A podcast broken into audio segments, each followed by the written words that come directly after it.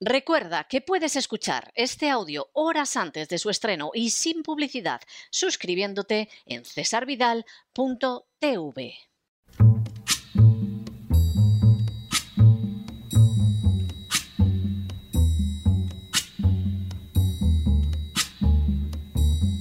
La voz con César Vidal, desde el exilio.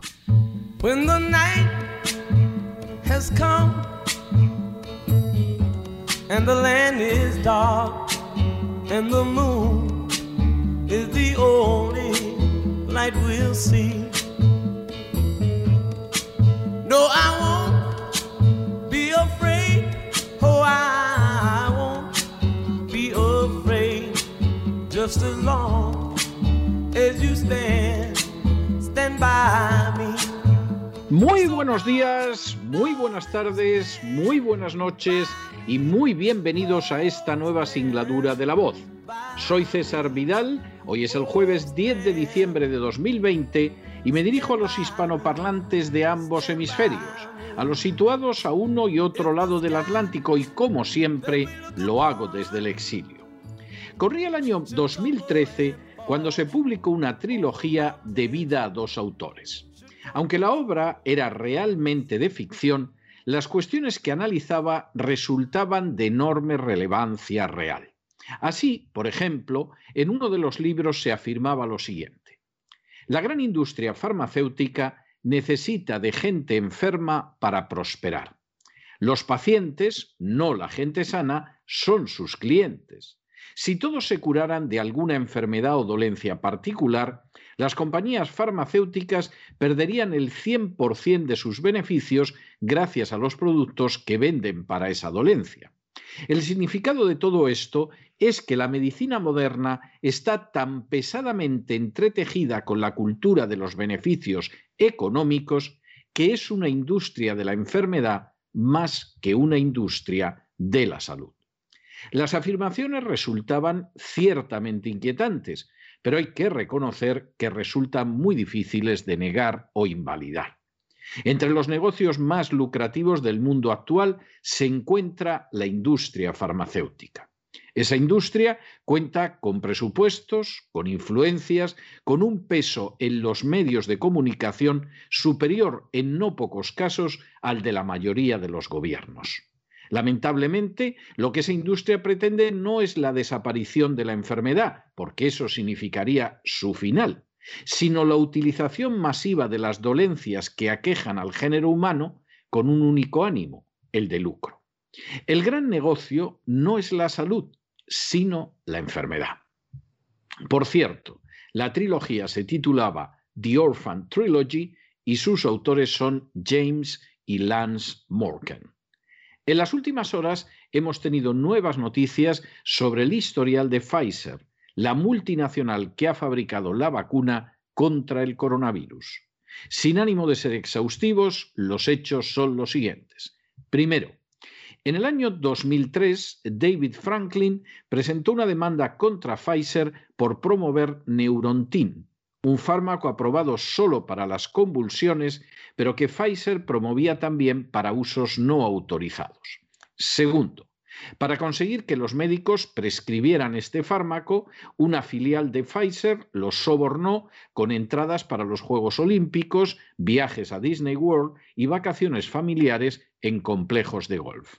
De esa manera, el 90% de las recetas de los médicos se dirigieron hacia enfermedades para las que no estaba indicada esta medicina. Tercero, el resultado de esta acción legal fue que Pfizer se vio obligada a pagar una multa de 450 millones de dólares.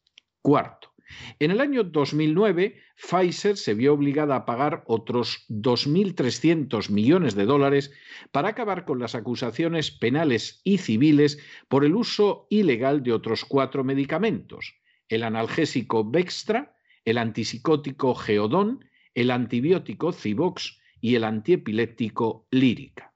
Quinto, a petición de la FDA, Pfizer tuvo que retirar Bextra del mercado en el año 2005 porque sus riesgos, incluida una reacción cutánea que a veces resultaba mortal, superaban los beneficios. La multinacional farmacéutica Pfizer tuvo que pagar una multa de 1.195 millones de dólares, la mayor sanción impuesta por la justicia americana en cualquier pleito a lo largo de su historia. Sexto, en el año 2009, Pfizer se vio obligada a negociar con el gobierno de Nigeria un acuerdo para evitar un proceso por la muerte de 11 niños en este país africano y por las secuelas ocasionadas en decenas de criaturas en las pruebas de un medicamento llamado Trovan. Séptimo, Pfizer pagó 75 millones de dólares, unos 58 millones de euros, para indemnizar a las familias y bloquear así el proceso penal. Octavo, todo esto sucedió después de que Pfizer contratara detectives privados para investigar al fiscal que llevaba el caso e intentara desacreditarlo a través de los medios de comunicación. Noveno. El Trovan, fabricado por Pfizer, se aprobó después en Europa y en Estados Unidos, mientras que en Estados Unidos se sigue utilizando como un tratamiento para infecciones muy severas, en la Unión Europea se retiró de circulación porque causaba problemas hepáticos. Décimo. Pfizer ha vuelto a saltar recientemente a los titulares de los medios de comunicación en relación con la supuesta fabricación de una vacuna contra el coronavirus. Un décimo. Seis de las personas con las que se ha experimentado la vacuna de Pfizer contra el coronavirus han muerto. Cuatro formaban parte del grupo de control y dos recibieron la vacuna. Duodécimo. Una de las personas experimentó un paro cardíaco 60 días después de recibir la segunda dosis de la vacuna y murió tres días después. En otro caso, una persona con obesidad inicial y arteriosclerosis preexistente murió tres días después de recibir la primera vacuna. Décimo tercero. A pesar de esa circunstancia, la FDA ha afirmado que no hay razones para no autorizar de emergencia la vacuna desarrollada contra el coronavirus por las empresas Pfizer y BioNTech. Décimo cuarto. La FDA ha señalado incluso que las personas previamente infectadas pueden estar en riesgos de contraer la COVID-19 y podrían beneficiarse de la vacuna. De hecho, solo el 3% de los participantes en los ensayos de Pfizer y BioNTech tenían una infección previa en el momento del estudio y los análisis adicionales muestran que muy pocos casos de coronavirus se produjeron durante el transcurso de todo el estudio. Décimo quinto. La cotización en bolsa de las acciones, tanto de Pfizer como de BioNTech, se había disparado con el inicio de las vacunaciones en Gran Bretaña, después de que esta nación se haya convertido en el primer país del mundo en otorgar una aprobación de emergencia a la vacuna producida por Pfizer y BioNTech. Décimo sexto. De manera semejante, la desacreditada Organización Mundial de la Salud ha calificado de prometedores los resultados de la vacuna de Pfizer a pesar de su carácter experimental. Décimo séptimo.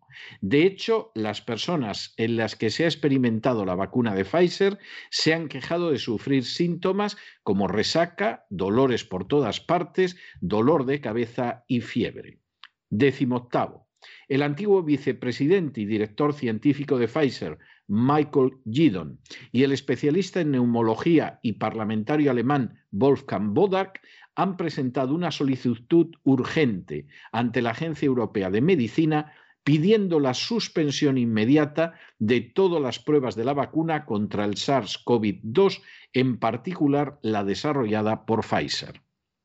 Décimo noveno.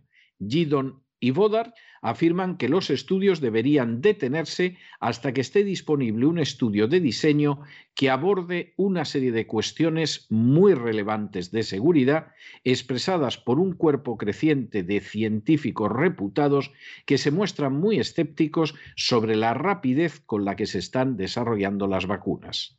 Vigésimo. Los peticionarios exigen que debido a la conocida falta de precisión de la prueba de PCR en varios estudios, se utilice en su lugar la denominada secuencia de Sanger. Vigésimo primero. Esta pareja de científicos señala también las preocupaciones que surgen de los estudios anteriores relacionados con otros coronavirus, lo que incluye la formación de los llamados anticuerpos no neutralizantes que pueden desembocar en una reacción inmune exagerada, especialmente cuando la persona que se somete a la prueba se enfrenta al virus real después de la vacunación. Esta reacción se conoce desde hace mucho tiempo a partir de experimentos con vacunas con otros coronavirus realizados, por ejemplo, en gatos. En el curso de estos estudios, todos los gatos que inicialmente toleraron bien la vacuna acabaron muriendo después de contraer el virus. Vigésimo segundo. Según Vodar y Gidon, la duración demasiado corta del estudio no permite una estimación realista de los efectos secundarios. Como en los casos de narcolepsia posteriores a la vacunación contra la gripe porcina, millones de personas quedarían expuestas a un riesgo inaceptable si se otorgara la aprobación de emergencia que el 1 de diciembre solicitó la compañía farmacéutica Pfizer. Vigésimo tercero. El doctor Gidon ha afirmado también que no hay ciencia que sugiera que podría ocurrir una segunda ola y que los resultados de las pruebas del coronavirus se están utilizando para fabricar una segunda ola, ya que muchas de las pruebas utilizadas son defectuosas. Vigésimo cuarto. Gidon ha afirmado también que la mitad o incluso casi todas de las pruebas del coronavirus son falsos positivos y que el umbral de inmunidad colectiva pudiera ser mucho más bajo de lo que se pensaba anteriormente e incluso podría haber sido alcanzado en muchos países. Vigésimo quinto. Vodar ha señalado también el riesgo de que la vacuna pueda provocar efectos secundarios dañinos como la infertilidad indefinida en mujeres vacunadas. Y vigésimo sexto, por último, la citada vacuna de BioNTech Pfizer contiene polietilenglicol, una sustancia contra la que el 70% de las personas desarrollan anticuerpos, lo que significa que muchas pueden tener reacciones alérgicas potencialmente mortales después de recibir la vacuna. Y vigésimo séptimo, médicos y enfermeras de Nueva York uno de los lugares del mundo más golpeados por el coronavirus, han manifestado que no se someterán a la vacuna por considerar que no ha sido suficientemente probada ni ha pasado un tiempo suficiente para que resulte eficaz. Quien ahora se dirige a ustedes no es contrario a la fabricación y el uso de las vacunas. Por el contrario, cree que hay que rendir tributo a tantos seres humanos que a lo largo de los siglos han trabajado en ellas, salvando quizá millones de vidas. Sin embargo, una cosa es que se reconozca el papel positivo de las vacunas en la sanidad y otra muy diferente es aceptar cualquier vacuna y aún todavía algo más distinto es que se reciba la vacuna sin el menor ánimo crítico. El desarrollo de una vacuna eficaz exige un método, un tiempo y una integridad moral de manera indispensable.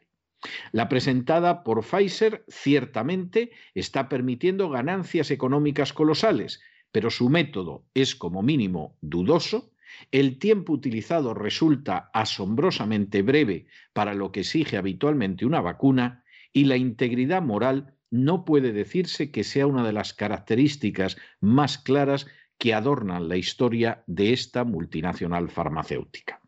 Por si todo esto fuera poco, Pfizer es conocida por antecedentes de actuaciones inmorales en círculos políticos, judiciales y mediáticos para cubrir las consecuencias nefastas de sus acciones.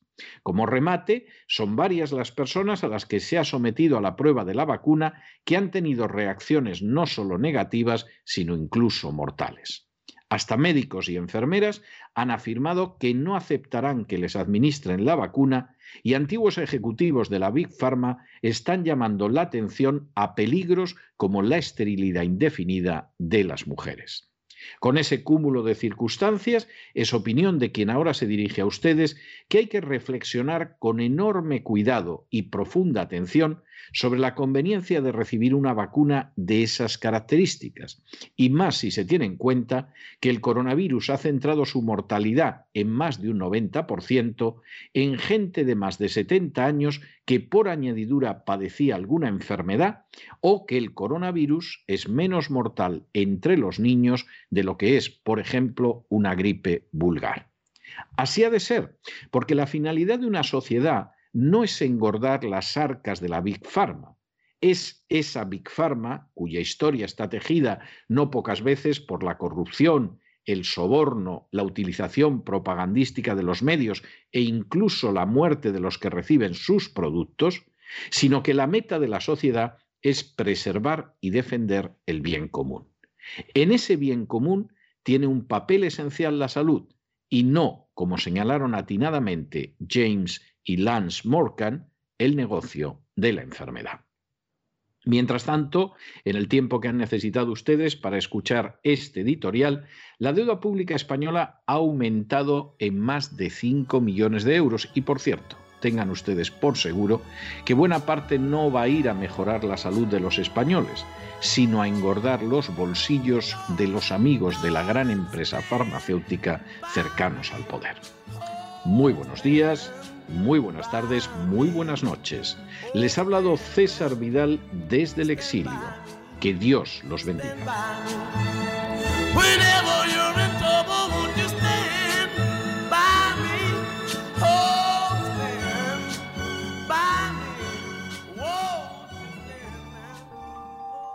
Esta sección está patrocinada por crowdfunding con el siguiente mensaje.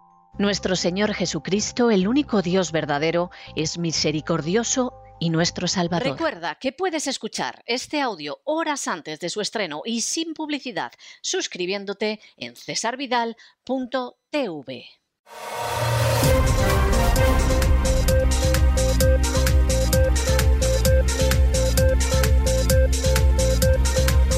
Las noticias del día.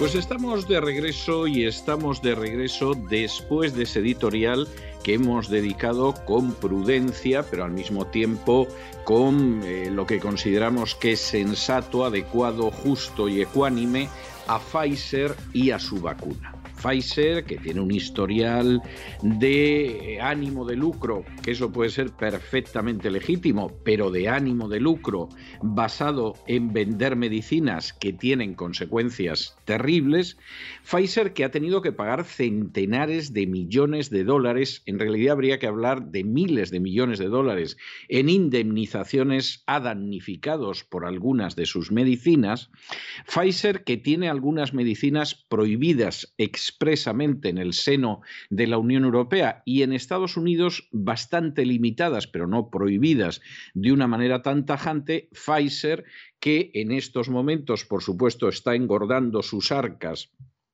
con la vacuna contra el coronavirus, vacuna que plantea muchos interrogantes. Eh, quien ahora se dirige a ustedes no es un enemigo de las vacunas, no considera que las vacunas son una forma de envenenar a la humanidad. Es más, considera que las vacunas seguramente han salvado millones de vidas en los últimos siglos.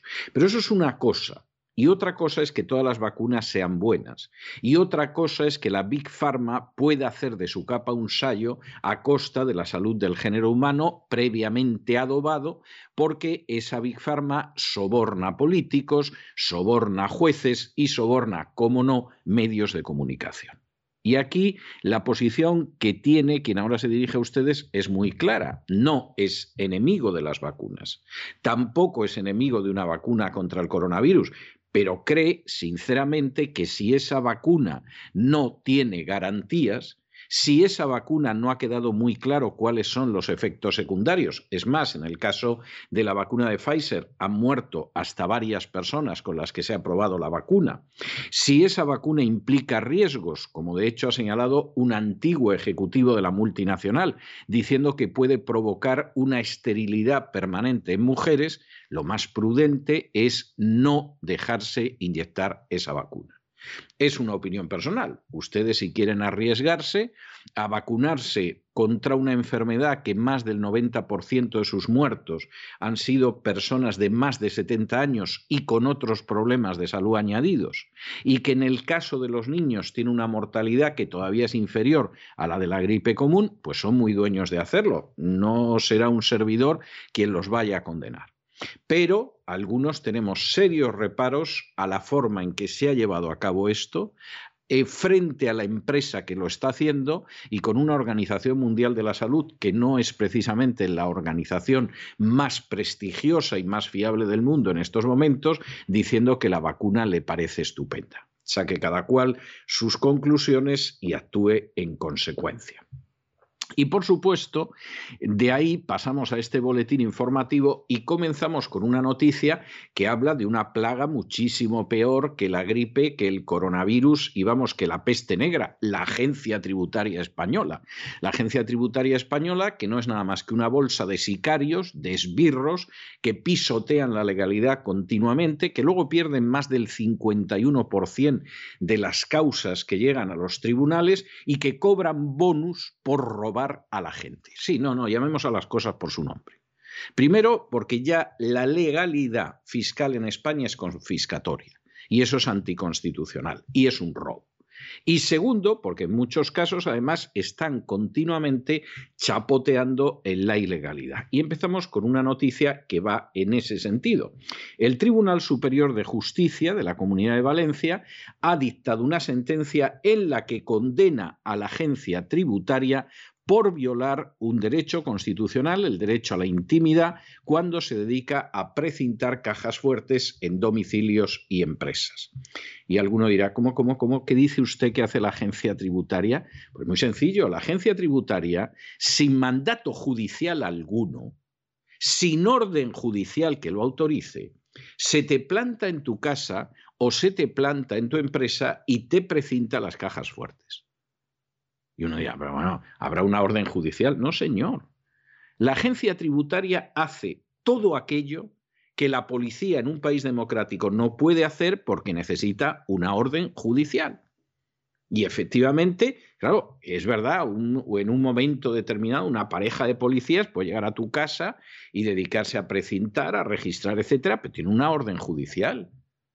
Los que hacían eso sin orden judicial eran los sicarios del régimen de Franco u otro tipo de dictaduras. Pero por supuesto la policía no lo haría y si lo hace se produce una nulidad de actuaciones. ¿Qué sucede en el caso de la agencia tributaria? Que lo hace. La agencia tributaria hace lo que quiere. Viola derechos fundamentales como seguramente no se atrevía a hacerlo la Gestapo en su día. Es más, incluso cuando el de la Checa en Rusia se dedicaba a realizar este tipo de cosas procuraban ser mucho más legalistas que la agencia tributaria española. Llegaban a detener a un pobre desgraciado, llegaban a hacer un registro en una casa y tenían que llamar a dos vecinos para que testificaran de lo que se veía y firmaran el atestado de cómo se había hecho. La agencia tributaria que va a hacer eso. Eso lo haría la Checa en la Unión Soviética, la agencia tributaria no, la agencia tributaria se defeca en los derechos humanos más elementales. Claro, aquí resulta que se habían presentado las demandas y al final lo que ha sucedido es que la Administración de Justicia, en este caso el Tribunal Superior de Justicia de la Comunidad Valenciana, ha dado la razón a las pobres víctimas de estos canallas de la agencia tributaria. Claro, de aquí tendría que desprenderse una acción penal. Es decir, ¿quién fue el sicario? ¿Quién fue el esbirro? ¿Quién fue el hijo de Satanás con carné de funcionario de la agencia tributaria que hizo esto? Esta persona ha violado un derecho fundamental. Esta persona tiene que sentarse en el banquillo, este canalla tiene que ir a la cárcel. Y que de momento que vayan embargando sus bienes no sea que pretenda eludir la acción de la justicia. Eso es lo que tendría que suceder. Y lo vamos a repetir una y diez y veinte y quinientas y mil veces. Hasta que estos sicarios no se sienten en el banquillo por las tropelías que perpetran hasta que estos esbirros no vayan a la cárcel, hasta que estos verdaderos hijos de Satanás bonus miserables no sean llevados ante la justicia, pierdan su puesto de funcionarios y vean cómo se embargan sus bienes, estos esbirros, estos sicarios, estos cazabonus seguirán haciendo lo que hacen hasta ahora. No puede ser que en un momento determinado un Tribunal Superior de Justicia diga que se ha violado un derecho fundamental y de ahí no se deriven responsabilidades penales para aquellos sicarios que han violado ese derecho fundamental. Esto es de sentido común. Ustedes se imaginan, por ejemplo, que los detengan a ustedes un par de policías, que los lleven a comisaría, que les peguen un palizón en el calabozo que el juez diga que efectivamente se ha violado su derecho pues a, que los defiendan legalmente, a que les lean sus derechos, a su integridad física, etcétera. Y después de decir todo esto el juez no iniciar acciones penales contra esos policías que les han pegado un palizón, ¿a ustedes les entraría eso en la cabeza? ¿Comprenderían ustedes que un tribunal en un momento determinado dijera bueno, efectivamente a este hombre hay una serie de derechos fundamentales que la policía ha conculcado y a continuación no emprendió acciones legales contra los agentes de policía que han violado esos derechos, ustedes lo entenderían. No, no lo entenderían ustedes ni nadie. Pues aquí le está faltando tiempo al juez de instrucción para llamar a estos sicarios de la agencia tributaria y enviarlos a prisión. Le está faltando tiempo. Ya debería haberlo hecho hace días. ¿Lo ha hecho? No. Luego eso demuestra que en España no existe una supremacía de la ley, no existe una igualdad de la ley. Y por el contrario, incluso existe una institución, que es la agencia tributaria, que podía ser gente decente, o sea, no, no necesariamente la agencia tributaria, en contra de lo que dicen sus portavoces, necesita violar la ley para, para llevar a cabo sus funciones. Eso no pasa nada más que en las dictaduras y en España. Parece ser que en Argentina también. ¿Le está faltando tiempo al juez para llamar a esa gente y encarcelarla ya? Es que esto es disparatado, pero esto demuestra hasta qué punto de vileza, de maldad, de ilegalidad, de indecencia absoluta hace mucho tiempo que llegó la agencia tributaria. Y encima, con miserables ministros de Hacienda como Montoro, dando bonus a los que se dedicaban a hacer este tipo de cosas, a convertirlos en cazarrecompensas, en criminales premiados. Gente que se dedica una y otra y otra vez a violar derechos fundamentales. Esto es enormemente grave. Cada dos por tres, cuando no es el Tribunal Superior de Justicia de una comunidad autónoma, es el Tribunal Supremo, te lo reconoce. Pero lo cierto es que esta gente continúa impune. Insistimos en ello. Si en España quieren conservar algo de la poquísima libertad que queda, tiene que constituirse una asociación de damnificados por la agencia tributaria. Y esa asociación, con sus abogados, tiene que ir a por todos estos sicarios. Tiene que elaborar un fichero de sicarios que han perdido juicios precisamente por ilegalidades. Tiene que saber cómo han actuado, tiene que sacar a la luz todos aquellos incursos en causas de corrupción. Tiene que efectuar la limpieza de la agencia tributaria, que es indispensable y que ningún gobierno quiere llevar a cabo porque le viene muy bien tener una banda de la porra que expolie, saquee y robe a los ciudadanos para mantener sus privilegios. De modo que esta es muy buena noticia, pero es una buena noticia a medias. Aquí realmente lo que tiene que quedar claro es que esta gente tiene que ir a la cárcel. Esos sicarios, esos esbirros tienen un lugar y ese lugar es la prisión. En fin, examinamos estas y otras noticias que ya no creo que les afectan con la ayuda indispensable de María Jesús Alfaya. María Jesús, muy buenas noches. Muy buenas noches, César. Muy buenas noches a los oyentes de la voz. Una nueva sentencia se une a las que demuestran que Hacienda comete actos delictivos sistemáticamente. Una vez más, vulnera los derechos que amparan a los ciudadanos en la Constitución española.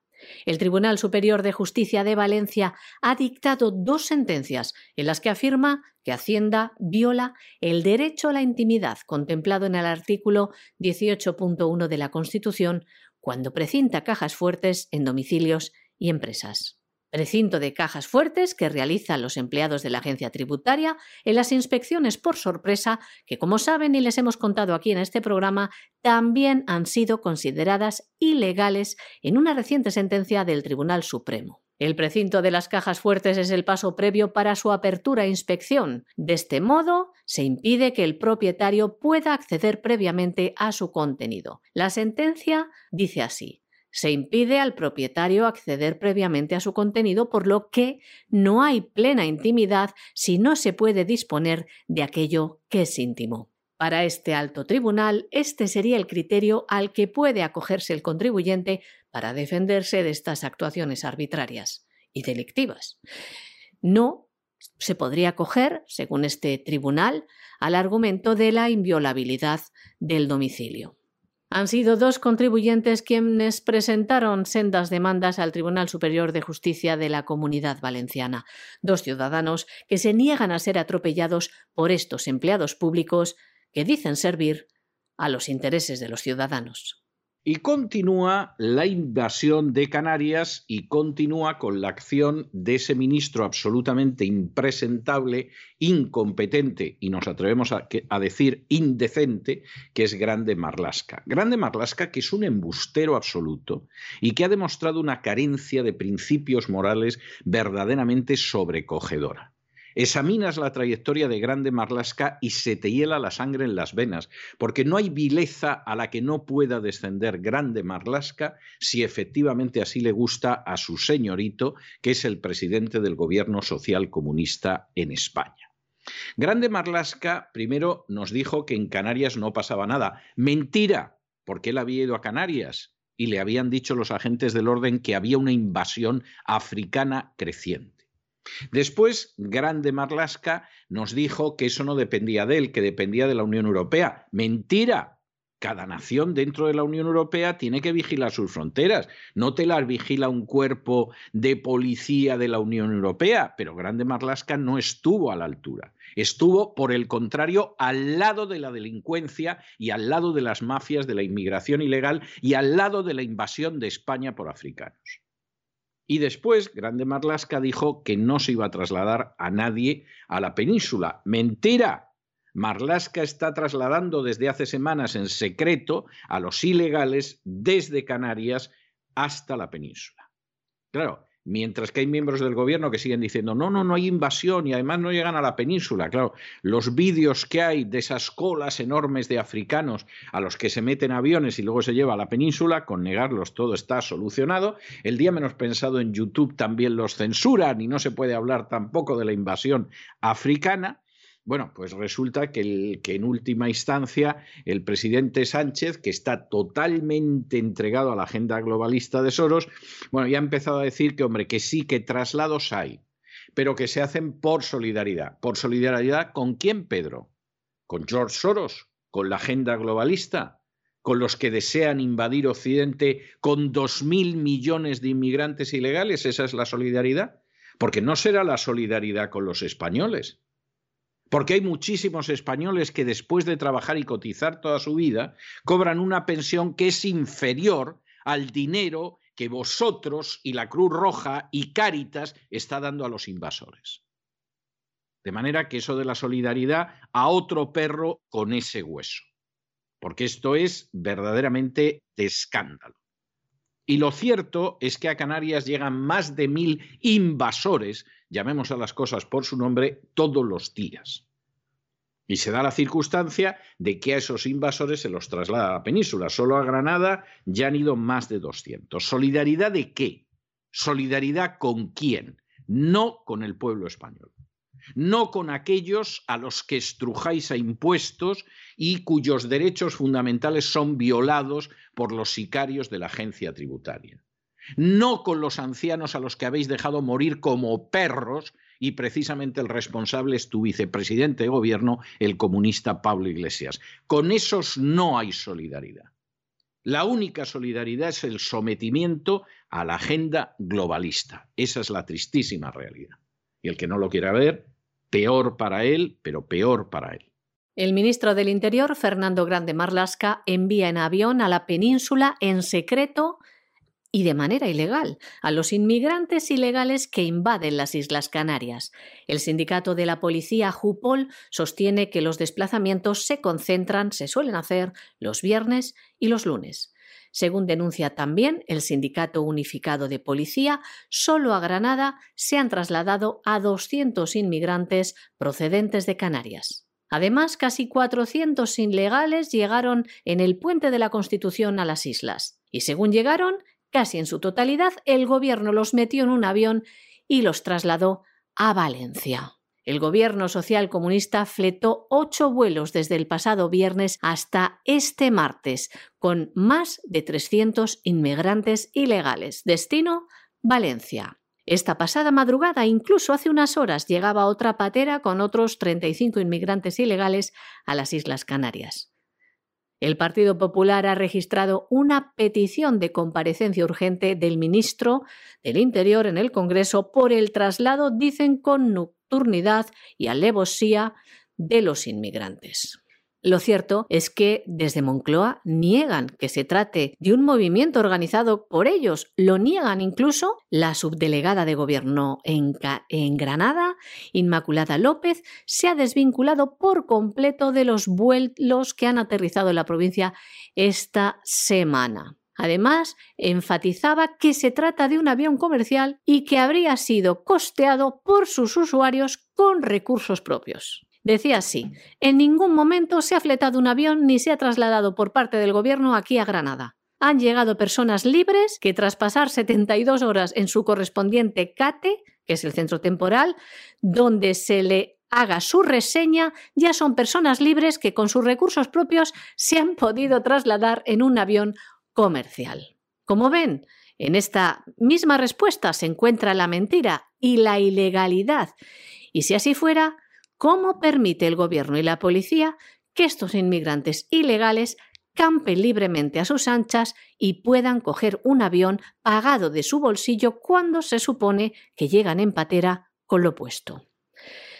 Miren además la falta de coherencia. Mientras lo niega el ministro del Interior, mientras los delegados de gobierno hacen estas interpretaciones creativas que no tienen ni pies ni cabeza, incluso la propia secretaria de Estado de Migraciones niega que se estén enviando en avión de las islas a la península, el presidente del gobierno, Pedro Sánchez, ha defendido los traslados a la península por, dice, la solidaridad con la que debe afrontarse la situación. Y nos preguntamos nosotros, ¿puede entonces, visto lo visto, el gobierno mentir a los ciudadanos y vulnerar la legalidad con tanto descaro y sin ninguna repercusión? Los inmigrantes ilegales, según nuestras fuentes, no solo ahora, llevan años, años trasladándose, pagando del bolsillo de los ciudadanos estos vuelos, moviéndolos de unas ciudades a otras, inmigrantes ilegales, en lugar de seguir el proceso de la ley de extranjería.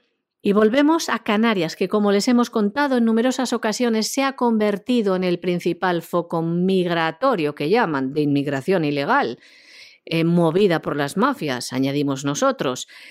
En este curso, digamos, han llegado a las Islas Canarias cerca de 20.000 personas. Agárrense, un 882% más que el año pasado, más que el año 2019. ¿Quién puede seguir negando que se está produciendo un efecto llamada? ¿Quién paga los traslados en avión, el alojamiento, la manutención, la atención médica de estos cerca de 20.000 inmigrantes ilegales que solo han llegado a las islas? 20.000. Sumen el resto. ¿Quién paga todo esto? Como dice don César Vidal, ustedes, queridos niños. Y nos vamos a nuestro segundo segmento del boletín informativo. Nos vamos a Hispanoamérica y nos vamos a Hispanoamérica, donde en estos momentos se está creando una delicada situación en México. Ustedes dirán, ¿cuál de ellas? Porque hay bastantes. Es verdad, hay bastantes. México, por ejemplo, ha decidido que se va a endeudar a más de un siglo de distancia, es decir, México se va a convertir a pasos agigantados en un protectorado de la agenda globalista. No hay nada más que ver la actividad que se está desarrollando en estos momentos para impulsar, como sea, de la manera que sea, contra lo que sea, la ideología de género dentro de México. No hay nada más que ver cómo a México se lo endeuda para acabar siendo simplemente una sucursal de la agenda globalista, un país que podría ser una potencia de primer orden, que podría ser el país líder de toda Hispanoamérica, convertido en un mero protectorado de la agenda globalista.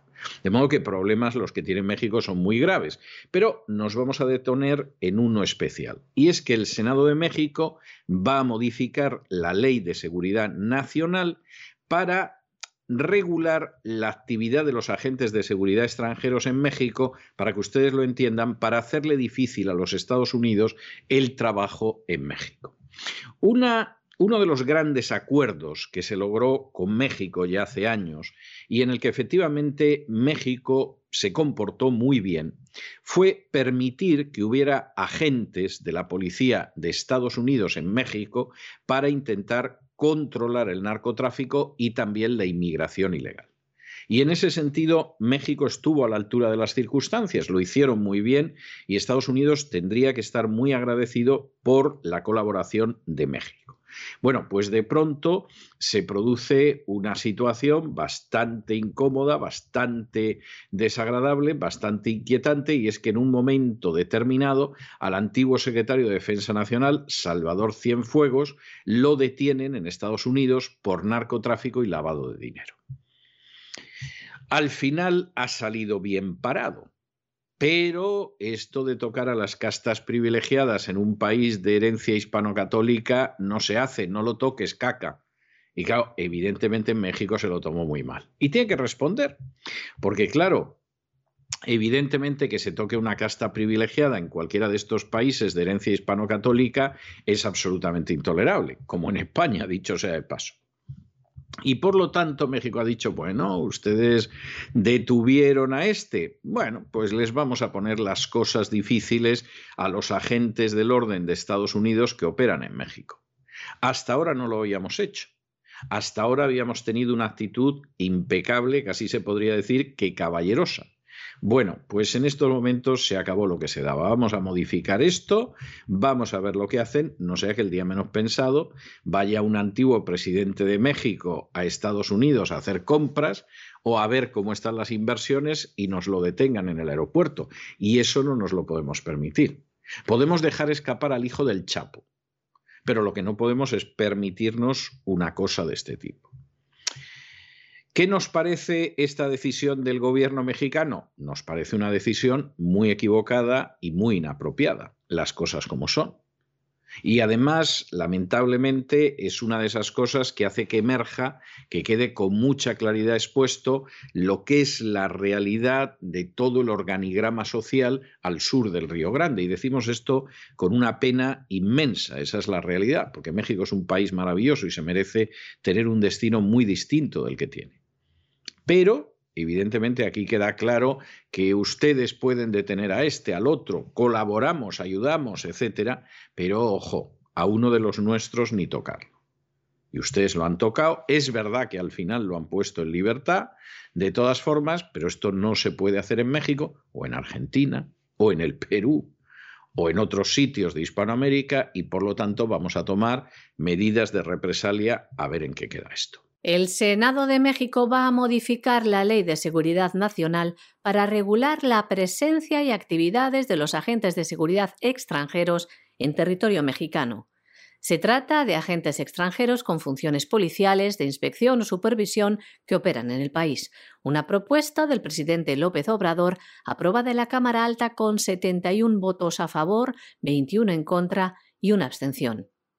López Obrador declaraba que la propuesta busca establecer reglas claras y poner orden dentro de la cooperación de México con otros países en temas de seguridad. Esto podría generar fricciones con el gobierno estadounidense. El último caso que ha provocado cierta tensión es que México denunció que no fue informado por los Estados Unidos de la detención del exsecretario de Defensa Nacional, Salvador Cienfuegos, quien fue arrestado en los Estados Unidos por narcotráfico y lavado de dinero. El gobierno mexicano calificó esto como una acción unilateral que rompía los acuerdos bilaterales. Bueno, y ha vuelto a tomar la palabra Luis Almagro, el secretario general de la Organización de Estados Americanos, para señalar que la impunidad es el mejor amigo de la corrupción y que Venezuela, desgraciadamente, es el mejor ejemplo. Esto, la verdad, es que no tiene vuelta de hoja. Es decir, esto es verdad, lo que dice Luis Almagro es absolutamente acertado, es absolutamente cierto y tenía lógica además que lo dijera hace unas horas porque ayer fue el Día Internacional contra la Corrupción. Pero tampoco nos vamos a engañar, la corrupción en Venezuela está sostenida por el respaldo pasivo o activo, más bien activo, de no pocos países. Es decir, que nadie sea tan ingenuo como para pensar que el problema de Venezuela es Cuba. Ah, Cuba tiene una dictadura parasitaria que donde cae succiona todo lo que puede, pero, pero son incapaces de mantener el tinglado que hay en Venezuela. Por no poder mantener, no pudieron mantener el tinglado en Bolivia cuando de pronto las Fuerzas Armadas decidieron que no apoyaban a Hugo Chávez. Ahí ni venezolano, ni cubano, ni nada, no pudieron su capacidad de maniobra es muy limitada. Tampoco se mantiene por Rusia o por China o cosa parecida. Venezuela tiene una dictadura que se mantiene en pie sustancialmente porque se da la circunstancia de que países en su mayoría democráticos están saqueando las riquezas de Venezuela impunemente. Y les viene muy bien que haya un gobierno como este. Si hubiera un gobierno decente, sometido a controles democráticos, honrado, etcétera, no podrían saquear Venezuela como lo están haciendo. Y por lo tanto, interesa que haya un personaje como Maduro. Y que además Maduro sea sostenido por un ejército que es un narcoejército porque efectivamente la corrupción permite este tipo de cosas.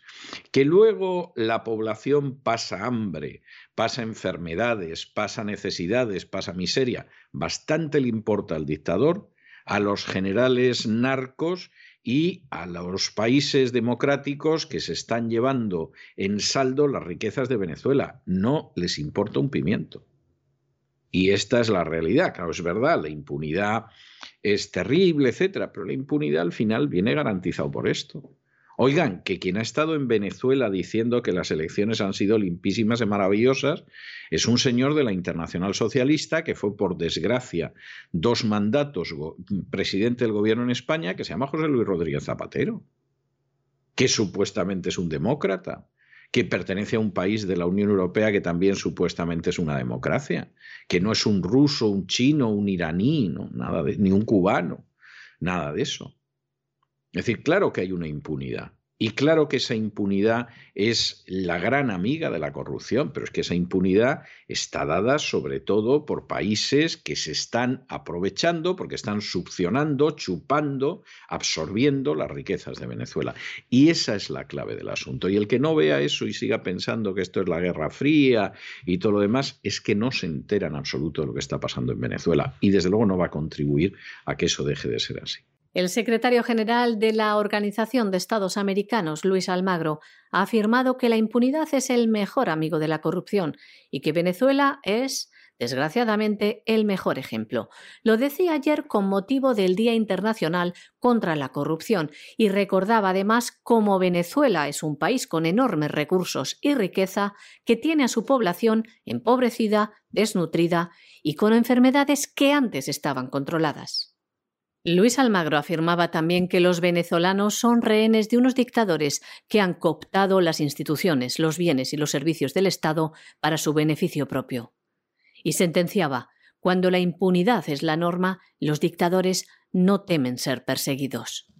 Nos vamos a internacional y nos vamos a Estados Unidos. Por cierto, Estados Unidos, donde ya hay más de 20 estados que se han sumado a la demanda del fiscal general de Texas para que se anulen las elecciones en cuatro estados de Estados Unidos, las elecciones presidenciales de 3 de noviembre, y no solamente se anulen esas elecciones, lo que significaría que Biden no llegaría a la Casa Blanca, sino que además se daría la circunstancia de que quedaría claramente establecida la jurisprudencia que impediría que fraudes como el perpetrado masivamente por el Partido Demócrata no pudieran repetirse en suelo americano. Esto se ha puesto emocionante y no hay la menor duda al respecto. Y por cierto, ya son estados del sur, del norte, del Bible Belt, del Medio Oeste, los que efectivamente están en pie de guerra contra el gigantesco fraude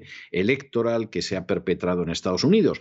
Fraude que se está intentando impedir que se conozca a través de los medios de comunicación. Por ejemplo, ayer YouTube se jactaba, que ya es el colmo, presumía, se chuleaba de que iba a eliminar cualquier contenido en YouTube donde se hablara de fraude electoral. Esto es algo vergonzoso, esto es digno de una dictadura. Y lo grave no es que YouTube haga esto, que bueno, lo mismo te desmonetiza, que te censura, que te saca, etcétera, etcétera. Hasta ahora lo hacía medio de tapadillo. Se enteraba la gente a la que le importa la libertad de expresión, pero lo hacían medio de tapadillo. No, ahora presumen de ello. Es decir, se han pasado directamente al lado del mal, a la censura, a la mentira, a la versión oficial. Es vergonzoso. Vergonzoso. Yo no veía una cosa así, lo tengo que decir sinceramente, desde la época de la dictadura de Franco. De manera directa, claro, luego sabes que hay una dictadura en China, en Corea del Norte, etc. Pero así, vivirlo de manera directa desde la dictadura de Franco. Que por cierto, no se jactaba de ello porque en los últimos años andaba un tanto avergonzada de algunas de sus prácticas y procuraba suavizarlas, ocultarlas, incluso negarlas. No tenían el descaro, la desvergüenza y la desfachatez de YouTube de encima presumir de ello.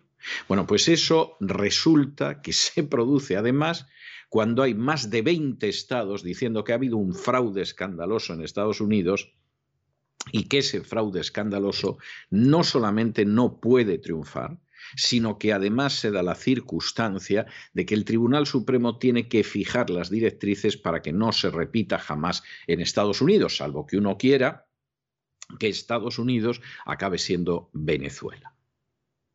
Esto además sucede, la, acción de YouTube y de otras redes sociales que están jugueteando con esta posibilidad, están, esto lo intentan sustentar en la denominada sección 200 30, cuya derogación pide ahora de manera bastante tardía, porque esto tendría que haberlo hecho hace cuatro años, el presidente Trump. ¿Qué es el escudo de responsabilidad técnica de la sección 230? Que esto suena espantoso, pero para que vean ustedes lo que hay. Bueno, la sección 230 de la Ley de Decencia de las Comunicaciones surgió en un momento en que como Internet permitía llegar a los sitios más insólitos a los menores, es decir, tú quieres entrar en un sex shop, en una tienda donde venden revistas pornográficas en Estados Unidos y un menor no puede entrar, en España esas revistas te las puede comprar en cualquier kiosco, pero en Estados Unidos no. Pero claro, al surgir Internet, pues el jovencito podía entrar en esos contenidos en determinados lugares. Para evitar que sucediera eso, la sección 230 autorizó que para no dañar a los menores con pornografía, la pornografía quedara excluida de canales de difusión como por ejemplo era YouTube. Hasta ahí todo perfecto.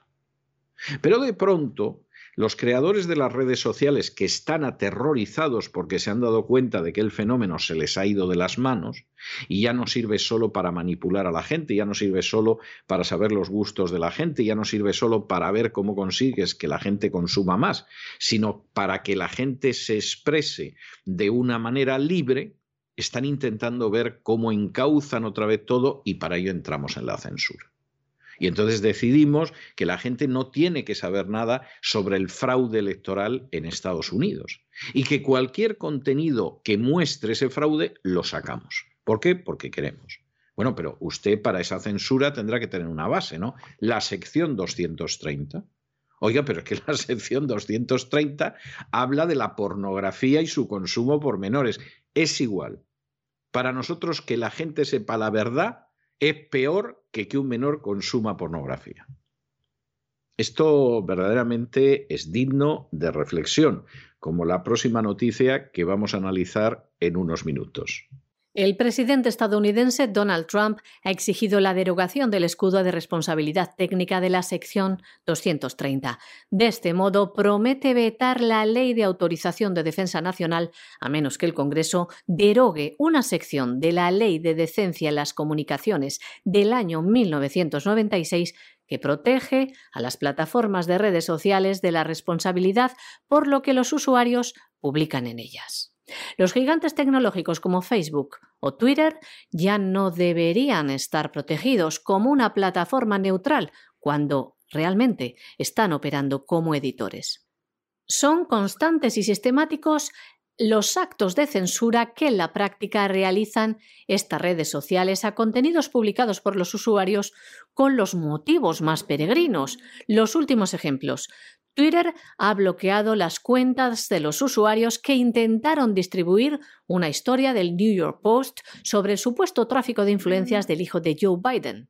Más ejemplos. Facebook también ralentizó la difusión del informe. El pasado miércoles, el sitio de vídeos en Internet, YouTube, dijo que comenzaría a eliminar cualquier contenido subido por los suscriptores que hablara de fraude electoral en las elecciones estadounidenses. Además, va a eliminar los vídeos que considera engañosos. Además, YouTube se atrevió a sugerir qué medios debían ver estos usuarios para tener una información veraz. Llegaron a decir con estas palabras, conectará a las personas directamente con información autorizada como la NBC o la CBS. O sea, los usuarios de YouTube que busquen una información sobre el fraude electoral en los Estados Unidos no la encontrarán y sin embargo los redirigirán a canales televisivos favorables a la otra postura, que Joe Biden es el presidente legítimo de los Estados Unidos. Recordamos que YouTube fue comprado por Google en el año 2006 y que ahora opera bajo el paraguas de Alphabet. El canal anunció la decisión en una publicación de blog sugiriendo lo siguiente, que los vídeos violan sus pautas de la comunidad, que prohíben el spam, las estafas u otros medios manipulados, prohíben las operaciones de influencia coordinadas y cualquier contenido que busque incitar a la violencia. La empresa justificó su decisión sobre el llamado plazo de puerto seguro, fecha en la que se espera que los estados certifiquen sus resultados electorales. La sección 230 de la Ley de Decencia de las Comunicaciones del año 1996 fue promulgada al comienzo de la era de Internet y nació con el fin de evitar que la pornografía llegase a los menores. Pero como ven, estas redes sociales han utilizado esta ley en su favor, amparándose en ellas, se han convertido en auténticos censores al servicio de sus amos. Sus amos, aquellos que les pagan y que defienden intereses espurios. Bueno, esta última noticia ya verdaderamente es maravillosa. O sea, es una de esas noticias que dices, bueno, ya el que no vea esto vamos, es tan tonto como el que cree que el Papa Francisco es bueno. O sea, es de esas cosas que dicen, ya es que es todo tan claro, tan claro, tan claro. Por cierto, el Papa Francisco, que estos días anda reuniéndose con Rothschild y Rockefeller, etcétera, etcétera, toda ella gente caritativa, partidaria de la libertad del individuo, etcétera, es, es algo verdaderamente notable. Pero esta noticia que les vamos a dar ahora es maravillosa. George Soros, que tiene ya 90 años y que lógicamente se da cuenta que no es un chaval, aunque seguramente estará muy bien cuidado, tiene que nombrar a un nuevo presidente de la Open Society Foundation, que es la organización aparentemente más importante de aquellas organizaciones que utiliza Soros para implantar la agenda globalista Belis Nolis, para los de la LOCSE quieras o no quieras, en todo el mundo. ¿Y a quién ha elegido Soros como presidente de la Open Society Foundation? Bueno, pues aquellos que sigan el gran reseteo porque están suscritos a cesarvidal.tv, es decir, están suscritos a un medio no inclusivo, exclusivo y muy orgulloso de ser exclusivo, bueno, esos ya conocen al personaje en cuestión, porque es un personaje maravilloso que se llama Maloch Brown, que incluso es aristócrata y que fue el CEO, lo que en España llamarían el consejero delegado, que es de la empresa Smartmatic, que es precisamente la empresa señalada como responsable de fraudes electorales en distintos países del mundo, incluido, incluido los Estados Unidos en las últimas elecciones presidenciales. De manera que si alguien tiene dudas de la agenda globalista, si hay por ahí algún tonto de Teruel diciendo que la agenda globalista no existe, etcétera, etcétera, bueno, es que no se puede ser más tonto a estas alturas. No se puede ser más bellotero a estas alturas. Soros tiene que nombrar a un tipo al frente de la Open Society Foundation y elige a Maloch Brown, del que hizo una semblanza brillantísima y difícil de superar don Lorenzo Ramírez hace unas semanas en el Gran Reseteo, que pueden ustedes ver en cesarvidal.tv. De manera que aquí está todo más claro que el agua. La Open Foundation se acuesta con el sujeto que ha creado un sistema que permite falsear elecciones incluso en Estados Unidos. Y por supuesto, vamos, de esto la gente a ser posible que no se entere. Porque claro, este contenido YouTube también lo podría en un momento determinado censurar cómo hace referencia al fraude electoral en Estados Unidos y además nos demuestra que hay una línea directa entre esos fraudes electorales y Maloch Brown, que ahora es al que ha nombrado digitalmente George Soros, la gente puede que ate cabos, la gente que no ate cabos. A la gente ya la atamos nosotros para que sean esclavos el día de mañana y de acuerdo al Foro Económico Mundial no tengan nada, pero sean felices. Y esta, esta es la historia que hay. No sirve darle más vueltas. Y, en fin, el que no lo quiera ver, pues él sabrá. El que piense que el gran reseteo es de los buenos, que se lo haga mirar el que crea que es que los buenos ya han detenido a toda esta gente, ¿no? Al Papa Francisco, a George Soros, los tienen por ahí en una mazmorra y vamos a la felicidad universal, que vaya un psiquiatra con urgencia, porque es que es grave lo que, lo que está afirmando. Esto es verdaderamente clarísimo.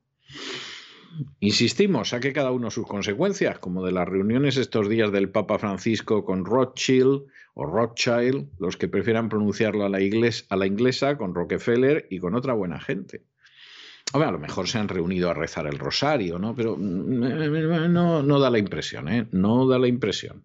George Soros ha nombrado presidente de la Open Society Foundation a Mark Malloch Brown, el CEO de Smartmatic, una empresa a la que Donald Trump ha acusado de perpetrar el fraude electoral en los Estados Unidos.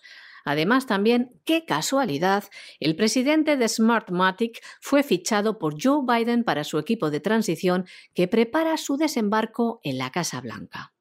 La vinculación de Maloch Brown, de 67 años de edad, con la agenda globalista y el nuevo orden mundial no tiene discusión y viene de lejos. En el año 1994 fichó por el Banco Mundial como director de Asuntos Externos y dos años después fue nombrado vicepresidente de Asuntos Externos de las Naciones Unidas. Del Banco Mundial pasó a la ONU, donde ocupó el cargo de administrador del Programa de las Naciones Unidas para el Desarrollo entre los años 1999 y 2005. Ese año, en el 2005, fue nombrado jefe de gabinete del secretario general de la organización, Kofi Annan. En el año 2006 fue nombrado vicesecretario general de las Naciones Unidas y en el año 2007 se unió al gobierno británico de Gordon Brown. Y además a este fichaje de Soros al frente de su fundación, cuya misión es imponer en el mundo la agenda globalista, hay que llamarle Sir. Porque Malloch Brown ostenta el título de barón del condado este de Sussex desde el año 2007. Ya ven, Los nombramientos de George Soros dejan más que en evidencia su plan. Y hasta aquí hemos llegado nosotros con nuestro boletín de hoy, pero en fin, ya saben ustedes que esto no se acaba aquí. Vamos a regresar enseguida con don Lorenzo Ramírez y el Despegamos. Y luego ya saben que tenemos la biblioteca de doña Sagrario Fernández Prieto para tomarnos un respirito de cultura.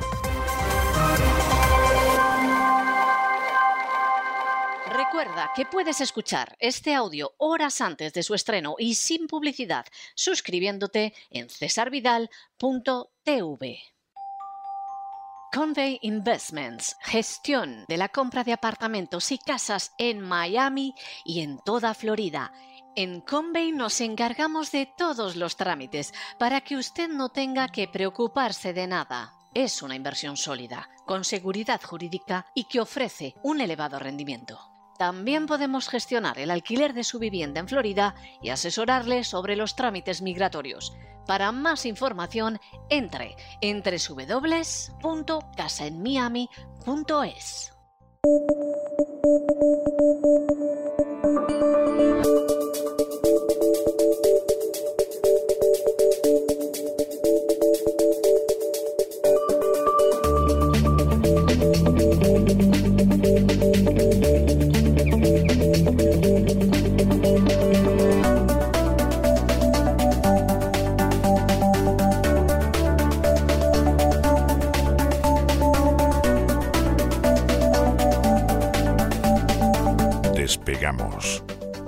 Lorenzo Ramírez.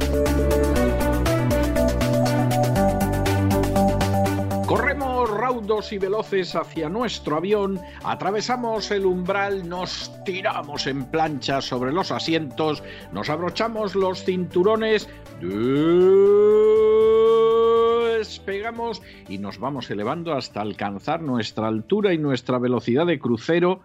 Y le veo aquí a don Lorenzo Ramírez viendo un TVito con fotos de V aquellas invasoras que eran unas lagartas debajo, tenían un aspecto, la morena y la rubia, muy potable, pero luego resulta, no, sé a qué vendrá esto, ya, ya no me extrañaría. Yo era más de la morena, ¿eh, don César? Eh, yo era más de la morena también, sí, yo era más de la morena también, y yo no sé, yo no sé, a lo mejor Soros ha pactado ya hasta con los extraterrestres para terminar de liquidar este planeta, pero en fin. Alguno está convencido, don César, alguno está convencido. Muy buenas noches, don César. ¿Qué nos trae usted hoy, don Lorenzo? Hoy vamos a hablar de, de Lagarde, de Christine Lagarde, que algunos pues sí consideran que es un poco lagarta. Algunos, mm, como plantea usted, considera que es un lagarto de verdad, pero bueno, eso vamos a obviarlo, vamos a descartarlo. Eso, vamos a dejarlo que quede claro. vamos a descartarlo también, porque a ver si alguno, eh, eh, de tanto abrir la cabeza, pues llega un, momento en el que se le cae el cerebro al suelo, ¿no? Bueno, Christine Lagarde es noticia hoy eh, porque se ha cumplido el guion, llevamos avanzando yo creo que ya casi desde hace un par de meses, decíamos en la reunión de diciembre, el Consejo de Gobierno del Banco Central Europeo le dará una vuelta de tuerca a, esos estímulos monetarios, mal llamados estímulos monetarios. Yo ya sabe que prefiero llamarles por su nombre, se llama represión financiera. Vamos a contar un poco lo que, lo que implica esto, la represión financiera. Pero claro, todo el mundo se felicita porque este es el verdadero rescate. Es el, Banco Central Europeo es el que tiene la llave eh, de la máquina de respiración asistida en la cual estamos todos enchufados eh, por nuestro endeudamiento brutal, tanto privado como público, y básicamente pues amplía el programa siguiendo un poco la línea del resto de bancos centrales. Recordará usted, don César, que cuando la Reserva Federal metió la última inyección, ya dijimos que el Banco Central Europeo esperaría diciembre y es lo que ha hecho. Además, eh, lo ha hecho con ganas, eh, ha cumplido todas las expectativas del mercado.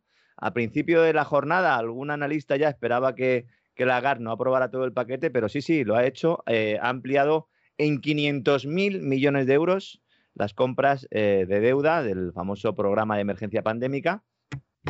Es que, es que dicen 500 mil millones de euros, como podríamos decir usted y yo, 50 euros. O sea, es, es que te quedas, te quedas verdaderamente pasmado, ¿eh? Es que es alucinante porque todo este dinero eh, eh, ayer no existía. Es decir, cuando Lagarde dice, hágase los 500 mil millones de euros. Pues, efectivamente, pues efectivamente, usted lo dice. Todo este dinero ayer no existía. Qué, qué maravillosa definición. Bueno, es que le ha salido además un título de una novela, incluso. es, tremendo, pero es así. todo este dinero. Allí, ¿no? Exactamente. O, el hombre que nunca existió. Exactamente. Todo ese dinero ayer no existía, es cierto. Por eso algunos que alguno le llame lagarta o que considere que es un extraterrestre, hombre, tiene poderes que no son sobrehumanos, son muy humanos y que además se van en perjuicio de la ciudadanía. A ver, estamos hablando de 500 mil millones de euros que se suman eh, eh, al, bueno, pues al resto de los millones de euros o de la cantidad que ya incluía el programa de compras contra la pandemia, que nació con 750.000 y que ya va por 1,85 billones. Billones de euros, los trillion, eh, mm, según la contabilidad o la, bueno, pues los términos que se emplean para determinar las cantidades en Estados Unidos, ¿no? Para nuestros oyentes en Estados Unidos que lo entiendan, ¿no? ¿Lo extiende hasta cuándo? Hasta marzo de 2022. Esto implica que en realidad el programa de apoyo es hasta 2023, porque eh, posteriormente seguirá recomprando parte de esa deuda cuando vaya venciendo, es decir, toda la, deuda que haya comprado según vaya venciendo, bueno, pues en lugar de ir reduciendo el balance del Banco Central Europeo, el balance es como un chicle, entonces en cuanto, eh, o de plastilina, podríamos decir, entonces cuando se crea nuevo dinero, ese balance se amplía, se hace grande eh, y luego cuando se compran eh, esos o cuando se vende esos bonos, esos activos que se han comprado, bueno, pues ese balance se reduce, ¿no? Eso sería lo normal. Aquí no, aquí todo el rato se va ampliando ese balance hasta suponer prácticamente el 70% del PIB de la eurozona. 17 de cada 10 euros, eh, bueno, pues corresponden a la inyección monetaria, al rescate monetario, a los estímulos o, como digo yo, a la represión financiera. ¿Por qué digo que es represión financiera? Bueno, fundamentalmente porque este tipo de, políticas eh, que ya han llegado, bueno, primero se empezó bajando los tipos de interés, llegó un momento en el que ya los tipos de interés estaban en el cero, dijeron, bueno, ¿ahora qué hacemos? Ahora vamos a empezar a comprar eh, deuda eh, pública. Señor Draghi, que eso no se puede. Bueno, pues, ¿cómo que no se puede? ¿Dónde lo pone? Aquí. Bueno, pues borra ahí. Borra ahí, pone esto, que a partir de ahora se puede. Básicamente eso es lo que se hizo en 2012 en los estatutos del Banco Central. Luego ya se decide eh, pues eh, ir ampliando el programa de compras. Actualmente, como explicaba el otro día don Roberto Centeno, hay un límite para las compras en función del tamaño del país, de lo que representa sobre el PIB de la eurozona, pero ya le digo yo, o se lo avanzaba el otro día, yo hoy se lo confirmo, que el Banco Central Europeo va a levantar el pie, por lo menos el año que viene, y va a permitir comprar más de lo que debería según el programa inicial, ¿no? ¿Esto para qué se hace? Fundamentalmente porque Italia y España ya están agotando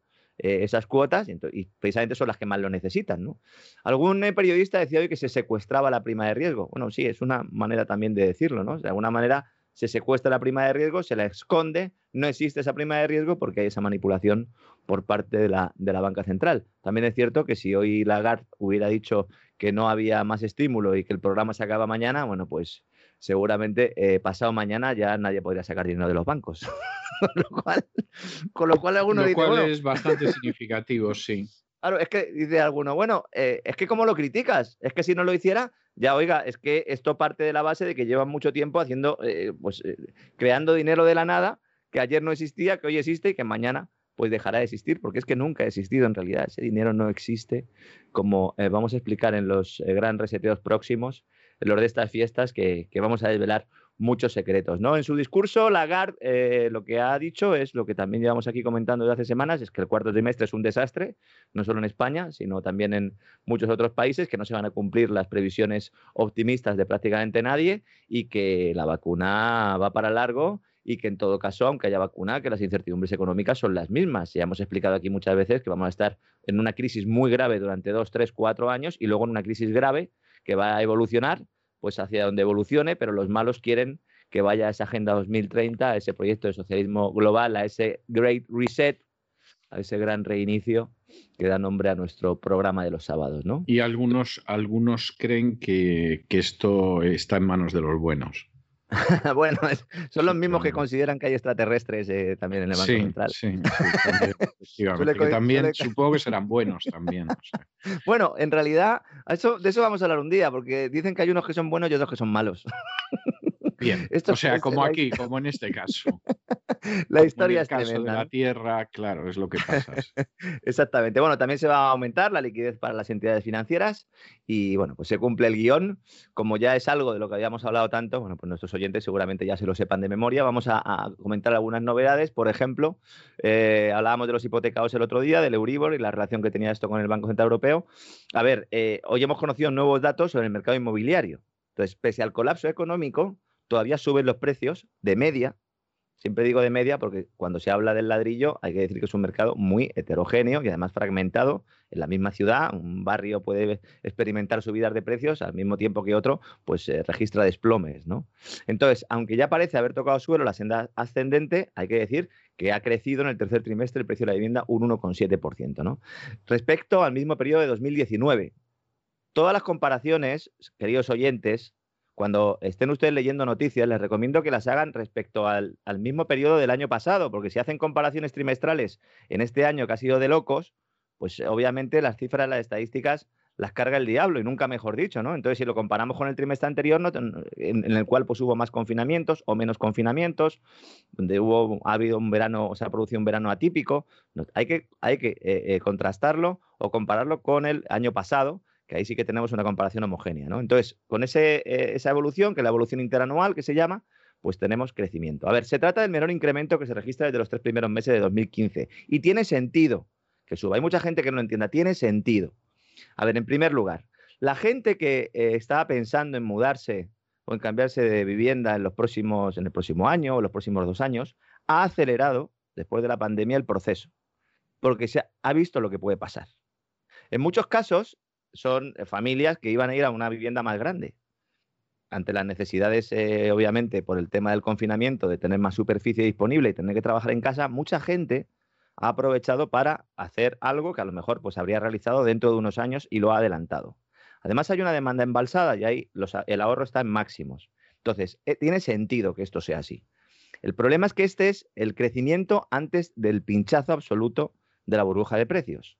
Porque una vez que esa demanda embalsada salga, el desplome va a ser absoluto. ¿Por qué digo esto?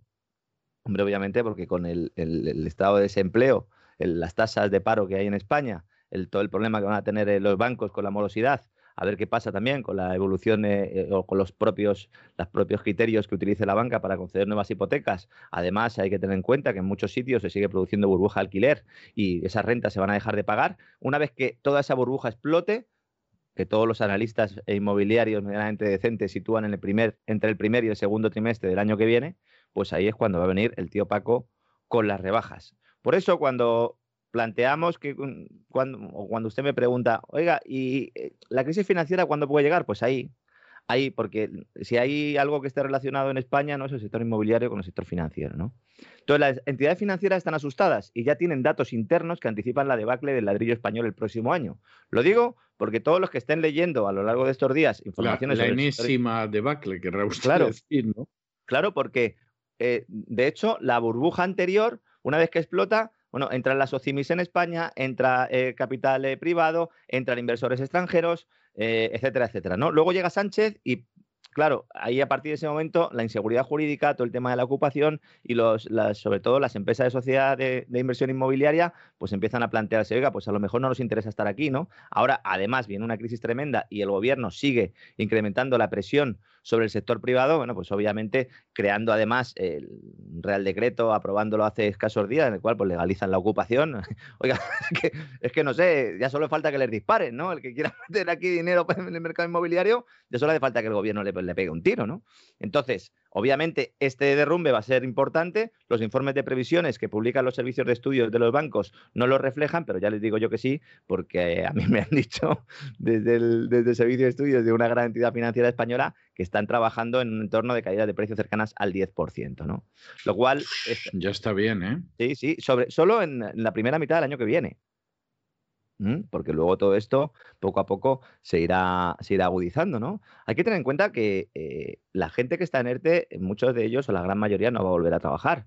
Cuando se, pueda, cuando se permitan despedir o cuando se, mm, se quite el corsé que tiene la ley concursal y empiecen a quebrar empresas, eh, la velocidad de destrucción va a ser eh, igual a, bueno, pues a, la velocidad que tengan los, los juzgados de poder sacar adelante todas las demandas que van a tener.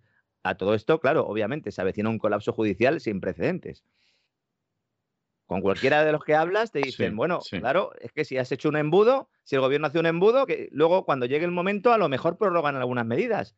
Pero obviamente los ERES que se hagan, los expedientes de regulación de empleo, no los temporales, sino los, definitivos, los, eh, los concursos de acreedores que se van a presentar en, vamos, pues eso, en masa, el tema de los impagos, ¿no? las reclamaciones por morosidad, todo va a venir a la vez. En una crisis normal, todo eso es un goteo y se va produciendo. Aquí el gobierno, como ha decidido prohibirlo todo, cuando deje de estar prohibido, va a ser un desastre. Yo, no sé, yo es que nunca he tenido tanto tan claro, algo tan claro como esto, ¿no?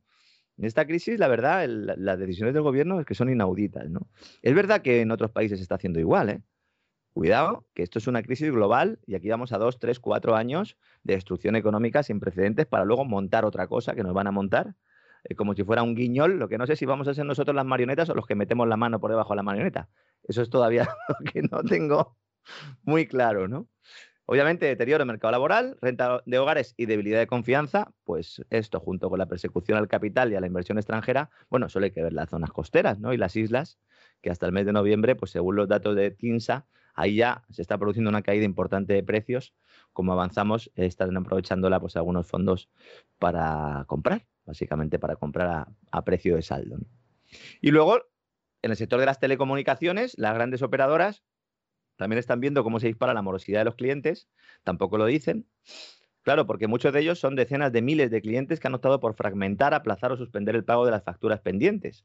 Recordará don César que el gobierno permitió a las eh, operadoras, o más bien a los clientes de las operadoras, pues eh, fragmentar estos pagos, aplazándolos, ¿no? Aquellos que se encontraran en situación de, ERTE, de ERE, o que pudieran justificar eh, especial estado de vulnerabilidad, como decía el gobierno, ¿no? Bueno, esto llega ya a su término. ¿Eh? A no ser que sea una prórroga, que por las noticias que yo tengo no se van a realizar, eh, también las compañías de telecomunicaciones van a empezar a registrar impagos eh, pues de forma masiva. ¿no? Y es que aunque las grandes tecnológicas estén teniendo muy buenos resultados en la era covidiana, la verdad es que las telecos han visto como sus mayores costes operativos la presión de inversiones que eran inaplazables y que ya las tenían sobre, bueno, el 5G, por ejemplo, ¿no? el frenazo de los ingresos, por los problemas propios de la caída de la actividad económica, eh, sobre todo en el ámbito del, negocio de empresas, de los servicios a empresas, también el freno del consumo familiar, hay gente que tenía un determinado paquete de televisión y pues se lo ha reducido o se lo ha quitado. y si fuera solo el paquete de... Hay gente que directamente mm, Sí, sí, hay gente que directamente no va a poder poner la calefacción, obviamente, pero, bueno, eh, hay tendencias globales o, o, mayoritarias, ¿no? En las cuales pues sí se puede encontrar el, pues, contratar un producto o un servicio de menos coste, también con menos prestaciones, ¿no? Entonces, eh, claro, ante esto, ¿qué sería lo normal? Pues ante esto lo normal sería que se produjera un ajuste, que hubiera compañías que dejaran de dar ese servicio. Hay un informe de Everis eh, eh, publicado hoy que plantea que hay una guerra de precios importante en el sector con rebajas de hasta el 30% de los precios, lo cual, pues no sé si los de Everis han visto lo que está sucediendo en España, porque yo rebajas no he visto por ningún lado no habrán incluido a Telefónica, ¿no? Que, todos los años por estas fechas te manda una carta, carta de Papá Noel diciendo que te sube la cuota. Sí, es algo verdaderamente tremendo lo de Telefónica. Es, mire, esto, esto es la destrucción de, de las imágenes dulces de la infancia, porque aquellos que crecimos, y yo tendría 6, 7, 8 años, ¿eh? Con un José Luis López Vázquez que salía en televisión con un anuncio de las acciones de Telefónica ¿eh? y llamaba por teléfono y decía, Matilde, las telefónicas.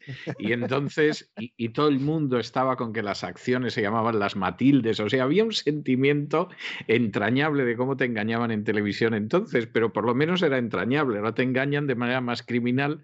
Bueno, de esa imagen de Telefónica de aquel entonces, del edificio de Telefónica en Gran Vía, que bueno, eso era casi como llegar, yo que sé, a una catedral, a un templo a lo que hemos visto después en Telefónica, es que, es que no respetan nada. ¿eh? O sea, el día menos pensaba voy a enterar de que Mickey Mouse era comunista. O sea, esto, esto es algo de verdad, es, que, es que no respetan nada. ¿eh?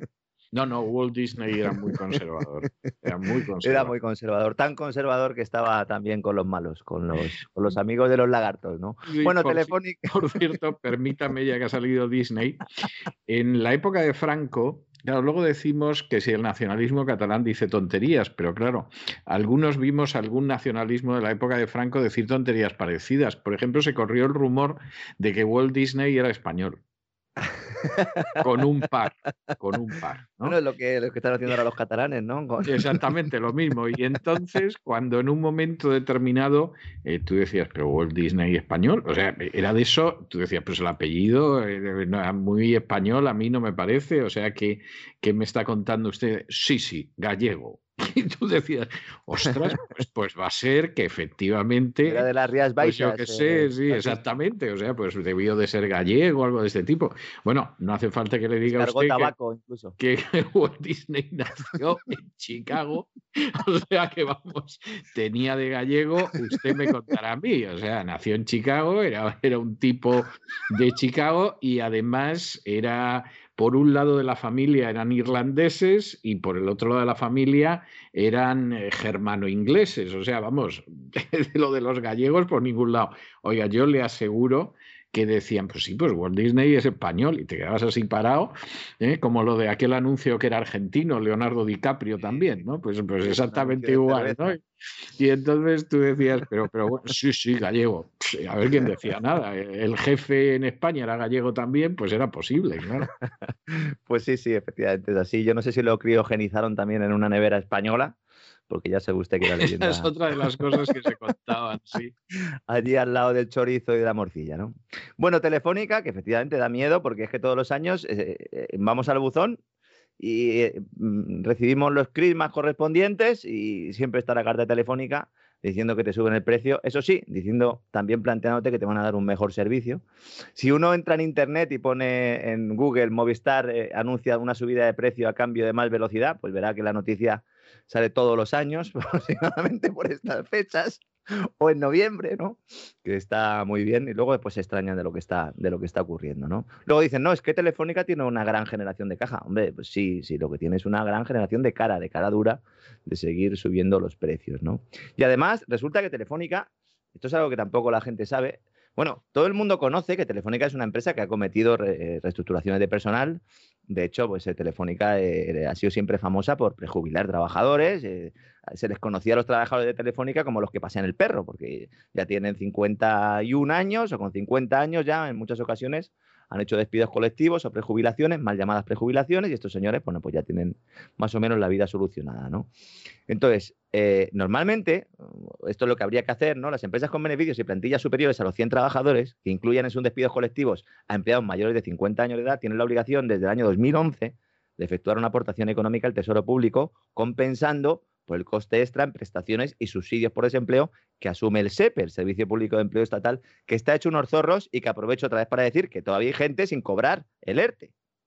Que me escriben todos los días para decirme, dicen, dilo, digo, yo, eh, yo es que todos los días no lo puedo decir, lo sigo denunciando, pero claro, lo que tienen que hacer ustedes es eh, pon- no sé, poner una, una demanda colectiva o ir a algún despacho Es, de es abogados. tremendo, es tremendo la cantidad de gente que nos escribe todos los días precisamente para decir cuenten ustedes esto, pero es, es verdad lo que usted dice, es que todos los días no lo podemos contar, o sea, no podemos repetir todo todos los días, pero es verdad que efectivamente hay mucha gente que nos escribe para decir que, que vamos, que sí, que, que por favor que lo sigan diciendo, que sucede esto. Bueno, es que todos los problemas no los podemos contar todos los días.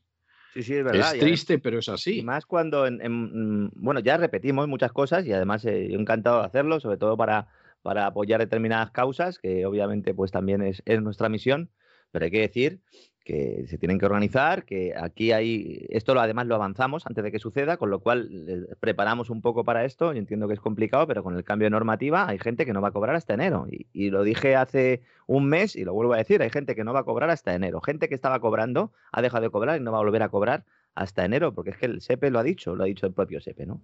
Bueno, Es volviendo a lo de tremendo, ¿eh? Telefónica. Dicho sea de paso. Sí, es tremendo, es Menudas tremendo. navidades las que le esperas a pobre gente. Es que es tremendo, es tremendo, sobre todo porque no es que eh, haya algún problema, es que tienen derecho a esa prestación, es un dinero que, es- que debería ser suyo. Por eso siempre he dicho, es que claro, eh, las cosas eh, tienen siempre una explicación, ¿no? Lo de los ERTES vivientes es un error. La gente tiene que irse al desempleo. Tienes que cerrar la empresa.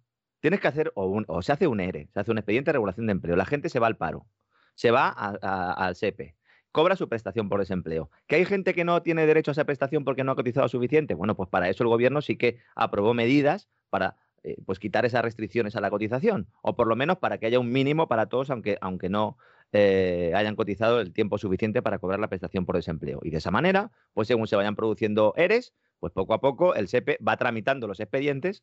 El problema no es de dinero. Mucha gente piensa que el problema es de dinero, no. Si se está metiendo deuda mansalva. Si el problema no es que no haya dinero, es que los expedientes físicamente no se están tramitando. Porque es que es imposible que se tramiten. Y luego además el gobierno decide cambiar la normativa, o sea, cuando ya más o menos estaba la cosa, ya, ya más o menos lo estaban tramitando, dice, no, vamos a cambiar la normativa y me van a enviar ustedes otra vez toda la documentación. Que es posible que el gobierno diga, bueno, pues mm, así tengo menos necesidades de liquidez, cierto, pero que el dinero está entrando vía emisiones de deuda, está ahí. Entonces, esto sucede por eso, porque hay una intervención, una manipulación absoluta de lo que debería ser un proceso ordenado, que para eso está la prestación por desempleo. Al final, ¿qué pasa? Pues que el dinero sale del mismo sitio, del SEPE, que hay trabajadores que están viendo cómo se les consume el paro estando de ERTE, que, tampoco, que, también es ilegal, pero cualquiera reclama ahora. ¿Cómo vas a reclamar? ¿Qué vas a ir con un palo a la oficina? No se puede reclamar, no se puede hacer nada. Si es que llevamos meses que no se puede ir ni al médico. Bueno, yo, después de saber que los dentistas te atienden por Skype, ya me creo cualquier cosa. O sea, es algo... bueno, entonces, Telefónica, como todas las empresas que hacen despidos colectivos, tiene que realizar una aportación económica al Tesoro Público compensando por el coste extra de prestaciones y subsidios por desempleo que asume el SEPE. Bien, el proceso administrativo para la reclamación de los importes comenzó en 2013 después de la normativa que se reformó en 2011. Y se ha exigido a más de 60 empresas una factura millonaria de la que en estos momentos las compañías todavía adeudan alrededor de 150 millones de euros. Y una de ellas es Telefónica. Es decir, mientras que a nosotros nos sube la tarifa, luego no le paga al Tesoro mientras está prejubilando a empleados con dinero público. Además de estar emitiendo deuda con el respaldo del Banco Central Europeo, porque Telefónica es la compañía que más se beneficia de este programa, junto con Resol, Iberdrola y alguna más. ¿No? Porque emiten deuda y entonces la emiten a muy bajo interés y en muchas ocasiones es el propio Banco Central Europeo el que la compra en el mercado secundario. De hecho, la compañía eh, por la que se bautizó esta penalización a las mal llamadas prejubilaciones es telefónica. Se le puso el nombre de enmienda telefónica en su momento porque se aprobó un ERE de casi 7.000 trabajadores, no sé si recuerda usted, don César, en 2011. Dieron beneficios y echaron a 7.000 personas, ¿no? Pero es que ahí están, está Iberia, que no paga, Vodafone, que no paga, CaixaBank, que no paga, hay empresas públicas como el holding Traxa, que no paga. Está la farmacéutica Pfizer, que no paga. La de la vacuna, sí. le, deben dinero al SEPE, al Ministerio de Trabajo. La farmacéutica Pfizer. ¿Qué pasa? ¿Tiene problemas de ingresos la farmacéutica Pfizer?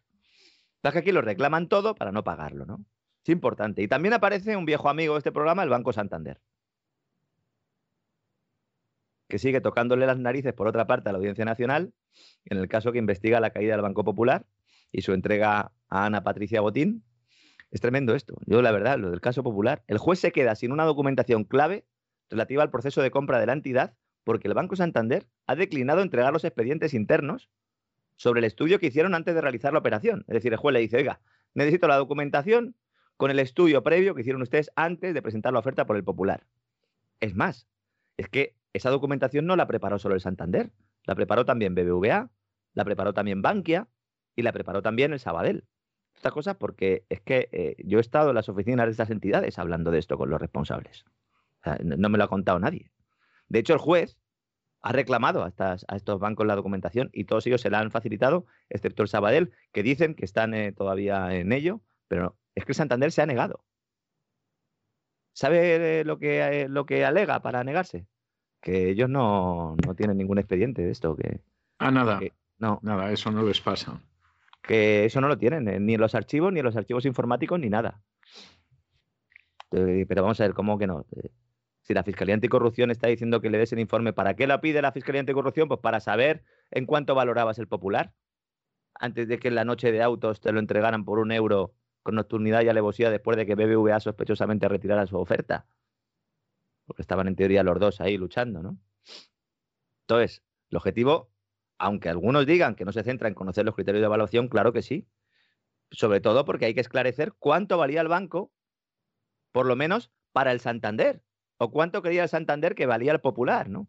Teniendo en cuenta que dos meses después acabó la Junta Única de Resolución Europea con la señora Koenig eh, pegándole fuego al Banco Popular, anunciando que le estaban vigilando porque tenía problemas de liquidez, que es lo mismo que, no sé, que, que coger y, pegarle fuego al banco, básicamente. empezaron las retiradas de depósitos a mansalva, luego el Banco Central Europeo activó el mecanismo de liquidez de emergencia, el famoso ELA, y al final pues se produjo la, venta, ¿no? Pero a mí el, hecho de que el Santander diga que esa información no solo que no la guarda, sino que no la tiene eh, eh, registrada en ningún sitio, pues es una operación que sucedió hace, hace tres años. Además, si todavía estáis integrando al popular, si es que todavía no ha terminado la integración, todavía están, están integrando, ¿no? Yo, la verdad, a nuestros oyentes les digo que quiera saber más del caso popular, eh, aparte de los libros de, de, mi amigo Eduardo Segovia, que tiene De los Borbones a los Botines, un libro estupendo, eh, auge y caída del Banco Popular. El Banco de muy, muy buen título, por otro lado. Sí.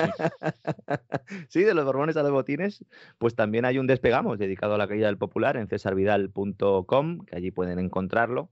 Yo creo que fue la temporada pasada, ¿verdad? Cuando hablamos del, del Santander, ¿no? Y del Popular, perdón. Y luego, otra cosa quiero comentarle, consejos vendo que para mí no tengo. Resulta que el Estado eh, bate récord en la compra de vehículos. Yo es algo que no entiendo. O sea, a pesar de los confinamientos, las restricciones y los cierres perimetrales, los políticos deben ser seres que viven por encima del bien y del mal, ¿no? Porque no solo siguen viajando, sino que encima compran más coches oficiales. Es que en los 10 primeros meses del año, la Administración General del Estado y los organismos del sector público estatal han comprado 3.207 modelos de todo tipo. Casi el doble que el año pasado. de hecho, es la cifra más alta de toda la serie histórica. Este es el año que más coches han comprado en los últimos 20 años. A mí que, me lo expliquen. Y encima, don César, solo el 2% son híbridos o eléctricos, el resto son diésel. es tremendo, o sea, no están dando la tabarra. Es tremendo, es tremendo. No están dando la tabarra, que si el coche eléctrico, que si es el futuro, que si hay que ya acabar con el diésel, que si no podemos sacar el coche, que si no salgan ustedes de su provincia, que si es mejor que no tengan coches y que los alquilen, no tengan nada, como el famoso eslogan ¿no? de, de el gran reseteo, el gran reinicio, no tendrás nada y serás feliz. Y ahora resulta que vosotros os compráis 3.200 coches Solo un 2% son híbridos o eléctricos, 15 híbridos y 26 eléctricos. Igual, eh, eh, claro, es que también hay clases en esto, don César, porque por ejemplo el presidente de la Diputación de Huelva, el socialista Ignacio Caraballo, este tiene un Tesla Model 3 Performance AWD. Es un, es un cochado que no vean, ¿no? Eléctrico, claro, un Tesla. Él dice que por razones de modernidad y de ecologismo institucional. ¿Qué le parece, no está mal, no está mal, me parece bonito, suena bien, suena bien. Soy moderno y verde, por lo tanto me compro un Tesla con el dinero de los contribuyentes. Estupendo, ¿eh? Estupendo el presidente de la Diputación de Huelva, ¿no? Entonces, el registro de vehículos del sector público estatal tiene ya 36.266 coches oficiales, de los cuales 638 están adscritos al parque móvil del Estado. Es decir, miembros del Ejecutivo, Casa Real y altos cargos del Estado. 638 coches para la Casa Real miembros del Ejecutivo y altos cargos del Estado. Es más. Ya está bien, ¿eh? Ya está bien, ¿eh? Hacienda, va, Hacienda, va, a comprar otros 5.800. Supongo que con el dinero del IRPF. el pasado octubre, el Ejecutivo, en una respuesta parlamentaria a Vox, admitió que van a comprar 5.800 vehículos, en concreto 5.794, en su gran mayoría diésel. Eh, eh, bueno, en su gran mayoría diésel, los que van a sustituir con la compra de estos 5.800, diciendo que van a ser vehículos ecológicos, se van a gastar 100 millones de euros. 100 millones. Está bien, es, una cifra bonita. Redonda. ¿eh? Les, ha quedado, bien. Es que, eh, además de eso, en los presupuestos hay otra partida de 70 millones de euros para comprar vehículos. En, los presupuestos de este año había 30 eh, millones. O sea, no solo han batido el récord este año, de, compra de coches, sino que el año que viene lo van a batir otra vez. Y yo, ¿qué pasa? Que estos han dicho, como no vamos a dejar salir a nadie a la calle, vamos a ir solos nosotros, pues nos compramos coches que corran. ¿No? es que es tremendo. Es que ¿cómo te, ¿cómo te puedes gastar un euro? Un euro solo en comprar más coches oficiales, ¿no? Cuando hoy han salido cifras sobre las listas de espera quirúrgicas porque yo siempre que doy una noticia de estas, luego quiero contar cómo están los servicios públicos, para que la gente se dé cuenta de lo que está sucediendo. Ha salido un informe del proyecto Venturi, que es una iniciativa que cuantifica el impacto del, COVID en la demanda asistencial, que dirige Antonio Burgueño Jerez, que es miembro del Comité Científico de la Fundación Economía y Salud.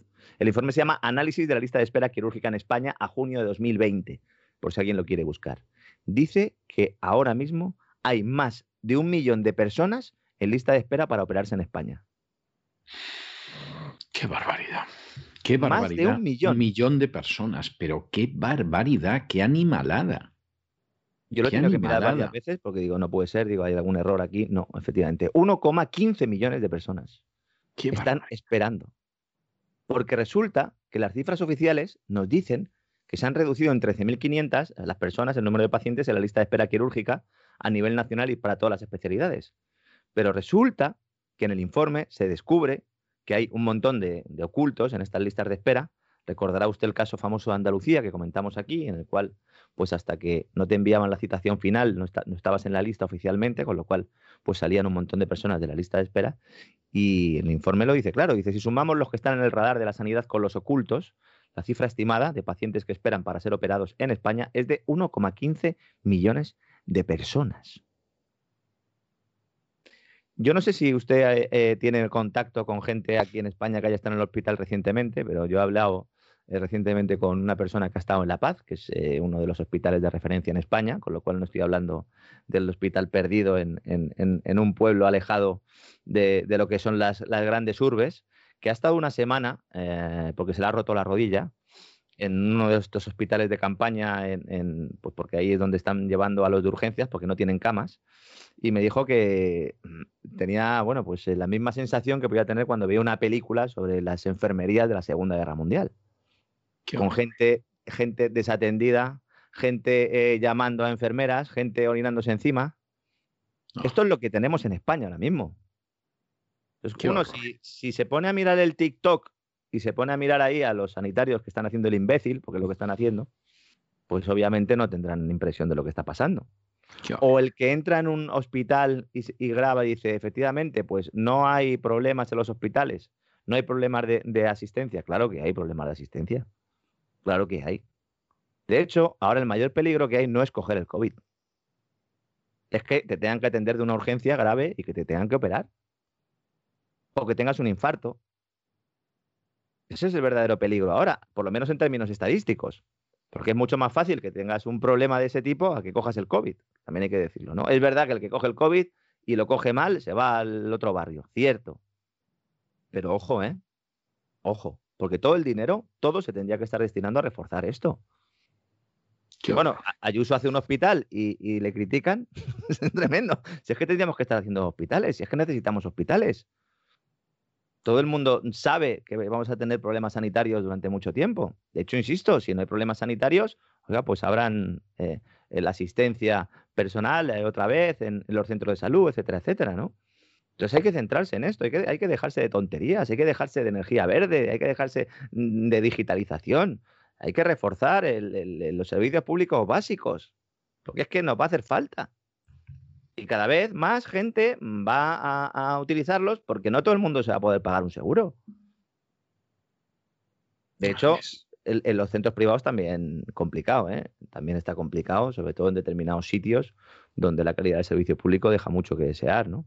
Entonces, esto, esto es lo verdaderamente importante y lo que no se habla bajo ningún concepto. Pero como hoy no quiero acabar de mal rollo, no quiero, voy a acabar con una buena noticia que yo creo que dentro de los, tiempos que corren, pues es difícil, pero hoy quería contarla, quería acabar con un buen sabor de boca. Airbus eh, ha elegido España para el famoso superdrone europeo, va a garantizar miles, de empleos. La multinacional de la aviación y la defensa, pues se va a construir en, en alguna de las factorías de España el fuselaje del futuro superdrone europeo. Eh, eh es un proyecto que está España, Alemania, Francia e Italia el proyecto está aprobado, la firma del contrato inicial está prevista para el primer semestre de 2021 y bueno, pues en España, en una de las fábricas de Airbus, tienen varias, una en Getafe, otra en Sevilla y, o no sé si tienen dos en Sevilla, pero en, el sur de Madrid y en Sevilla es donde tienen las fábricas y ahí se va a hacer el fuselaje de ese avión que luego posteriormente pues será ensamblado, montaje, el montaje final eh, corresponderá a la fábrica de, de Manching, o como se diga, en Alemania, la ciudad alemana, donde está el principal centro de operaciones de la compañía. Bueno, pues si algo es algo, por lo menos tenemos un proyecto aquí que a los señores de, Airbus pues le vendrá bien y sobre todo a sus familias, pero consejo general, estén líquidos, es decir, tengan liquidez, no hagan barbaridades, no inviertan en lo que no conozcan y en lo que conozcan me atrevería a decir que tampoco. Conserven eh, lo que tienen, prepárense para un año complicado, que si nos preparamos todos eh, luego, cuando vengan maldadas, pues será eh, eh, más complicado que nos desestabilicen. vamos a ocuparnos de los nuestros, vamos a procurar leer, vamos a procurar apagar la televisión y de esta saldremos, a pesar de nuestros políticos y a pesar de los empresarios que van a hacer todo lo posible para, para que esto no sea así, ¿no? Bueno, bueno, pues, pues, eh, en fin, ya, ya vamos, ya vamos aviados. O sea, ¿qué, quiere usted que le diga? me parece que ya, ya vamos, pero, pero bien. En fin, don Lorenzo, muchísimas gracias. Y este es el último despegamos amplio que tenemos antes de las vacaciones de Navidad.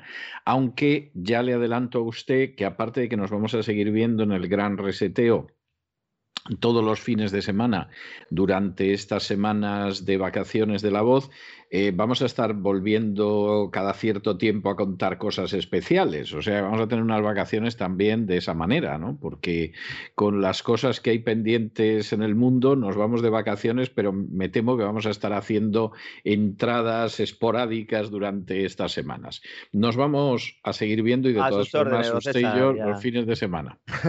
ya sabe que a sus órdenes y a las órdenes de nuestros oyentes seguirá el gran reseteo, como anunció usted ya en varias ocasiones eh, durante esta semana. Eh, y bueno, pues eh, mañana avanzaremos un poco el contenido del programa del sábado, que eso pues sí lo haremos para que todos nuestros oyentes pues sepan de qué va a ir este fin de semana el gran reseteo, que la verdad es que yo creo que, les va a gustar y, que les va a encantar, la verdad, también darle las gracias a todos nuestros suscriptores por apoyar el canal y, y pues permitir que esto sea posible en estos tiempos en los que la censura pues avanza de forma inexorable. ¿no? Si tenemos que acabar en el bosque, acabaremos en el bosque, como le vamos en el libro de Ray Bradbury. peores. Porque Don Isaac conseguirá que nos conectemos donde sea, eso está Donde sea en el bosque, sí, seguro, utilizando hojas de pino o lo que sea, pero algo conseguirá. No me cabe la menor duda. Como ET. Pues, exactamente. Pues hasta mañana, Dios mediante. Cuídese mucho. Hasta mañana, don Recuerda que puedes escuchar este audio horas antes de su estreno y sin publicidad suscribiéndote en cesarvidal.tv.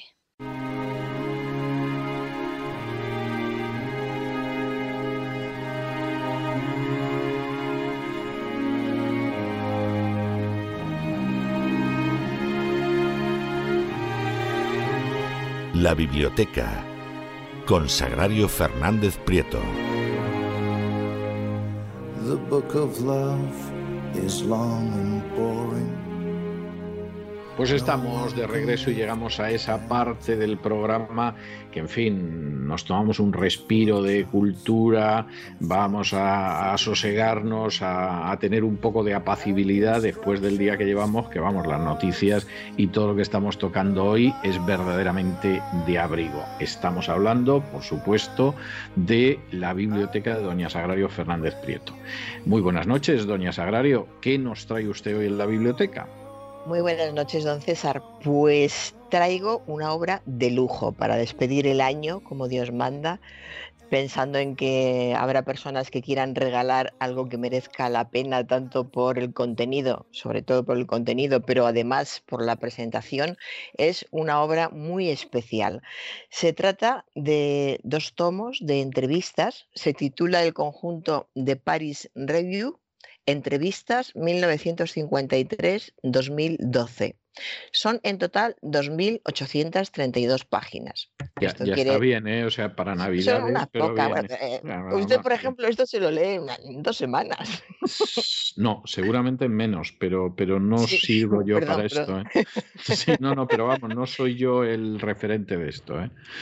Eh, pero sabe que es, un tipo de libro que no es para no es para leerlo como se lee una novela, es un libro de entrevistas. Y las entrevistas, bueno, pues lo primero que haces es seleccionar a bien a ver quién te interesa más de todos los escritores que aparecen en eh, eh, aquí representados y lo vas, lo vas leyendo poco a poco, evidentemente.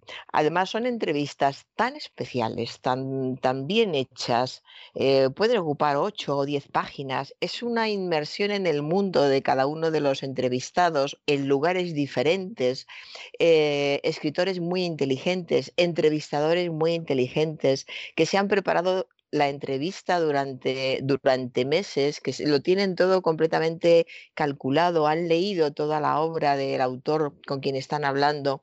es un tipo de entrevista al que no estamos acostumbrados realmente. Las entrevistas, eh, bueno, aquí y en todas partes se hacen de otra manera, con prisas, eh, buscando algo llamativo que llame la atención a la hora de que eso aparezca en, algún medio determinado, pero este tipo de entrevistas lamentablemente no son las, las habituales. Pues como le decía, son dos tomos muy bien encuadernados y que además vienen en un estuche, un estuche con dos volúmenes en cartoné. Así que la presentación no puede, no puede ser eh, mejor. La, presentación, por lo que me cuenta, impresionante. Es, maravillosa la presentación. Y esta revista de Paris Review se fundó en París en 1953, pero en realidad no tiene nada que ver, tiene que ver con Francia este, este hecho de que se fundara en París, pero la base de la revista está en Nueva York, estaba en Nueva York y se publicaba en inglés. Es una revista literaria que eh, tuvo el objetivo de conversar en profundidad con algunos de los más grandes escritores de, su tiempo. Ese tiempo que para nosotros son los últimos 100 años. Imagínense en los últimos 100 años la cantidad de buenos escritores que ha habido, pues ahora le diré unos cuantos para que se dé cuenta de que sí sabían. bueno, no era difícil, ¿no? Si te dedicas a esto, pues claro, sabes quién, quién es bueno y quién eh, merece la pena. Y eh, son conversaciones muy bien preparadas, es algo que llama también mucho la atención. A lo mejor eh, pues han estado preparándolas un mes, dos meses, porque se leían la obra del autor. No un libro, se leían la obra del autor, conocían perfectamente la vida del autor, no iban a detalles pequeños o llamativos, querían que el autor hablara de su vida y de su obra y en concreto con algunas obras que habían sido más llamativas ya iban al grano y decían, ¿por qué aquí hizo usted aquello? sabiendo que aquello fue algo que llamó mucho la atención y que fue importante, pero nunca se había explicado antes porque la gente, eh, la pregunta habitual era ¿qué le pareció a usted la repercusión que tuvo aquello que dijo? A nadie se le ocurría preguntar por qué dijo usted aquello o hizo usted aquello. hay muchos eh, eh, ejemplos muy interesantes en este libro. Yo le digo que son eh, son 100, creo, las entrevistas que aparecen aquí, y es una selección que han hecho. O sea, que hay muchísimas más eh, que, que, se, que, se, conservan y que no sé si volverán a, a salir en, en, otro, en otro momento, pero es una maravilla la, la manera en que, en que se hace. Mire, estoy recordando ahora, por ejemplo, eh, no he podido leerlas todos, todas, no he tenido tiempo lamentablemente, pero recuerdo la de Isaac Dinesen que fue cuando vi el índice, pues fue la, fue la primera que me llamó la atención. Y con Isaac Dinesen quedaron en Roma, porque ella eh, vivía en, en, Dinamarca, pero iba a ir a Roma a pasar unos días y decidió que le gustaría quedar en Roma. Entonces quedan con ella a comer en una terraza a tomar un café. Primero quedan con ella a tomar un café en una terraza, hablan tranquilamente de todo, pasan unas cuantas horas de la tarde y dos o tres días después, fíjese, dos o tres días después vuelven a quedar con ella para comer en un restaurante maravilloso con unas vistas de Roma espectaculares y en ese lugar tan especial pues siguen hablando con ella de toda su vida, de lo que hizo, de por qué lo hizo, de por qué escribió. Igualito que los medios españoles. ¿Verdad? Igual. Igualito, igualito, igualito. ¿eh? Estoy conmovido, ¿eh? Pero es igual que, los, españoles y que cualquiera, porque en ningún país se hace esto ahora. Porque hay que reconocer que, claro, de entrada es caro. A ver a quién se le puede pagar. Yo, me he encontrado, a ver, no voy a decir que a tanto como, como lo que usted cuenta de la entrevista de Isaac Dinesen, pero eh, yo me he encontrado medios fuera de España que, que sí te tratan de esa manera, ¿eh? o por lo menos se acercan. ¿eh? Sí, sí, sí, no, no es algo tan distante. Y además encima, por regla general, la persona se ha leído tu libro y, y sabe de lo que habla, etcétera, etcétera. O sea, eh, posiblemente no llega al grado de exquisitez de lo que usted está describiendo, pero bueno. y de preparación, es que se han leído toda, la obra. O sea, se le pueden preguntar, por ejemplo, en la entrevista a Follner, le preguntan por qué en este libro dijo usted esto cuando en la anterior novela usted defendió tal cosa. Estamos hablando de Follner, que es profundo, no es de cualquier cosa, ¿no? es eso, eso, es impensable en el, en, general, caso de, España, sí, sí, sí. En España y, yo creo que, en general. Pues fíjese por leerle solo algunos. Tenemos a Follner, ya que le hemos citado, a Dinesen, a Truman Capote, a Hemingway, a T.S. Eliot, a Lawrence Darrell, a Aldous Huxley, a Boris Pasternak, a Costó, a Borges, a Nabokov, a Kerouac, a Basevi Singer, Dos Pasos, Graves, Steinbeck, Woodhouse, Van Didion, García Márquez, eh, tenemos a Philip Roth, a Cortázar, a Margarit Yucenar, a Vargas Llosa, a Tom Wolfe, a Octavio Paz, a Primo Levi, a George Steiner, a Billy Wilder, que es una de las, esta sí la, he leído, es una de las más interesante, sí, es muy inteligente, muy inteligente el, el, tipo, ya lo sabíamos y aquí lo vuelvo a demostrar en la entrevista, a Murakami, a Pamuk, en fin, que es, y leído, le he leído solo unos cuantos, es el contenido los entrevistados son realmente de altura y muchos, muchísima gente interesante, muchos escritores interesantes. Eh, pues mire, sigo viendo a Raymond Carver, Nadine Gordimer, Cabrera Infante, en fin, absolutamente todo eh, lo que pueda ver los escritores más interesantes de, este, de esta época, que es una época amplia, aparecen aquí. Y aparecen relajados, porque es lo que tiene este tipo de entrevista. No es lo mismo que te hagan una entrevista y que vayan a tu casa y, y el mismo entrevistado les diga, vengan mañana a mi casa de 6 a 7 y también el periodista sabe que de 6 a 7 tiene que, sacar todo lo posible, eh, también hay que reconocerlo.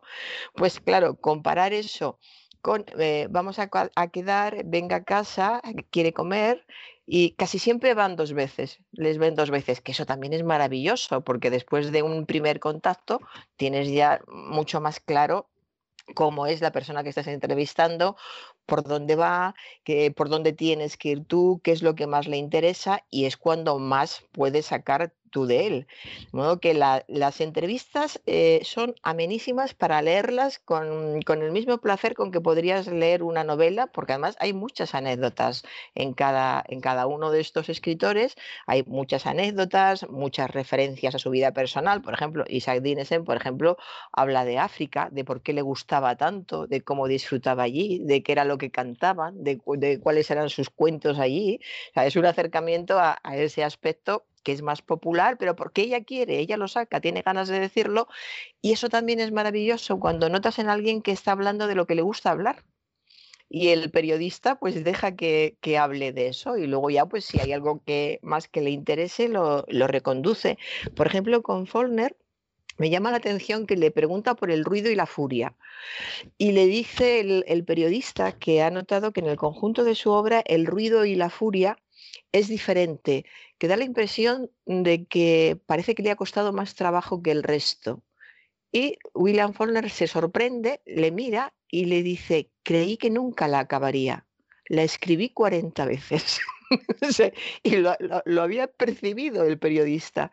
Entonces confiesa que es que no sabía qué hacer con, esa, con esa novela, que no sabía cómo sacarla adelante, que la escribía, la borraba y volvía a empezar otra vez, que no daba con, con el tono que él quería, con el carácter de los personajes que él estaba buscando, que le desesperaba y que cuando la abandonaba y decía, bueno, la olvido, pero luego no la podía olvidar. Describe muy bien esa sensación de los escritores de me gustaría dejar esto, pero es que lo tengo dentro, lo tengo en la cabeza y lo tengo que sacar de alguna manera, ¿no? Hasta que al final sacó el ruido y la furia. Y ahora pues ya pues, hasta puedes entender por qué se llama el ruido y la furia y no de, otra manera. hay... Incluso, incluso la estructura muy peculiar del ruido, del sonido y la furia, ¿no? Que, es, que es muy, muy peculiar. ¿no? Sí, sí. Eh, pues todo este tipo de cosas que, son detalles especiales, pero detalles que dan, que dan profundidad, no detalles superficiales de dónde estaba o o con quién o por qué mm, dijo tal cosa o comparaciones con otros, con otros autores. Si en algún momento salen otros autores es porque el entrevistado dice, cuando escribí esto tenía en mi cabeza a fulano, que puede ser un clásico o puede ser un contemporáneo. Y además lo reconocen porque hay algo que ocurre con una entrevista bien hecha, es que el entrevistado está relajado Y eso es algo que también tendrían que aprender los periodistas que cuando consigues que un entrevistado se relaje, va a hablar más y mejor que si le pones de los nervios, le dices que tienes una hora y le haces preguntas comprometidas para llamar la atención luego en el lugar donde vayas a, publicarlas. De modo que, desde luego, para los periodistas sería obligatorio, obligatoria la lectura. Y luego, en general, para todo el mundo, a quien le guste encontrarse con gente interesante. Pues bueno, en estos tiempos en que vivimos, en que no podemos salir de casa, a ver, cuando salimos habitualmente de casa y no hay confinamiento y no hay pandemia, tampoco vamos por la vida encontrándonos mucha gente interesante. Es verdad. Eso es verdad. Pero si hay más posibilidades, porque por lo menos sales de, de casa. A los que leemos nos quedan los libros.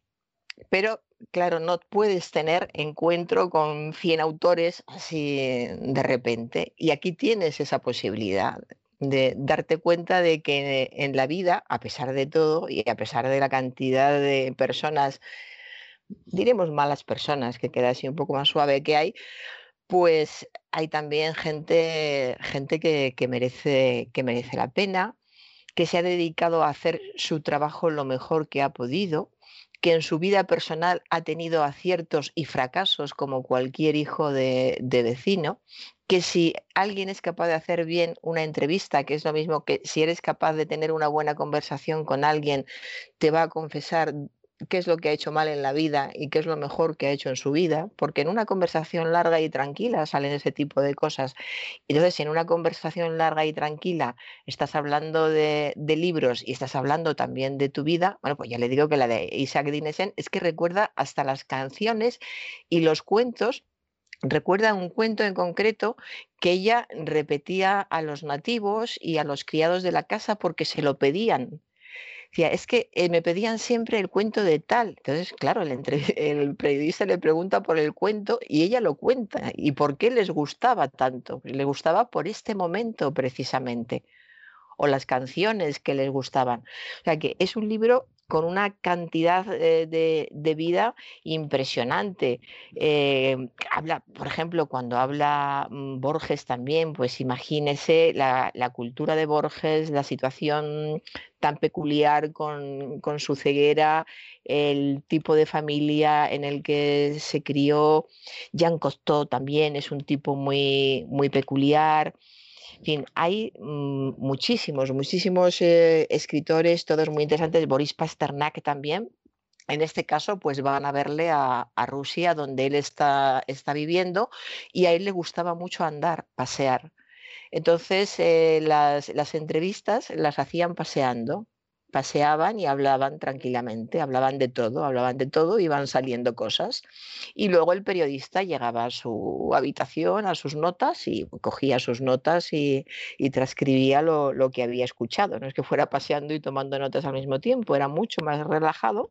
Esto dice mucho también de una persona que es capaz de estar atento, de quedarse con todo, de quedarse con la esencia y luego reescribir eso teniendo en cuenta que además como conoces bien la vida y la obra, eso ya lo tienes ganado, no tienes que apuntar datos, la vida y la obra la conoces. ¿Qué necesitas? Las impresiones que te está dando en este momento de su vida y de su obra. Y eso después lo puedes mm, reelaborar, puedes tomar notas directamente, como hacen muchas veces, o en el caso de Pasternak, que por lo visto le gustaba andar kilómetros, pues andaban, andaban por el campo sin dejar de hablar y él iba contando su vida, pues imagínese, la vida de Pasternak para lo que da. Para, para, todo lo que da. Le, le enfrenta al tema del, del, premio Nobel no recogido y responde con, con mucha, yo diría estoicismo, así, no sé si entre, entre apatía, tranquilidad, como no dándole mucha importancia. Podemos decir que, claro, ¿qué, qué iba a decir? Hay que tener en cuenta que esto no iba a salir en Rusia, o sea que podía haber dicho lo que, lo que quisiera también. Sí, bueno, pero, en la Unión Soviética se hubieran enterado. Sí, hubiera, hubieran enterado. Sí, pero vamos, que queda, queda muy fluido la forma en que, en que dice, pues bueno, pues nada, no, eh, no, no, fui por esto y no, como viene, viene a decir con un, con un aire así de hay cosas más importantes que eso, pues que, que, no fue porque no pudo ir por las circunstancias que todos conocen, pero que hay cosas más interesantes y enlaza muy bien con todo lo que realmente le interesa a él seguir contando y habla mucho de la poesía.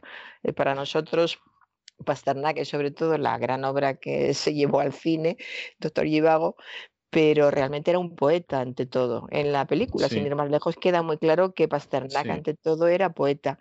Y él le disfruta mucho hablando de, de, su poesía y el entrevistador pues le deja, le deja que hable de su poesía e incluso reproducen una poesía suya.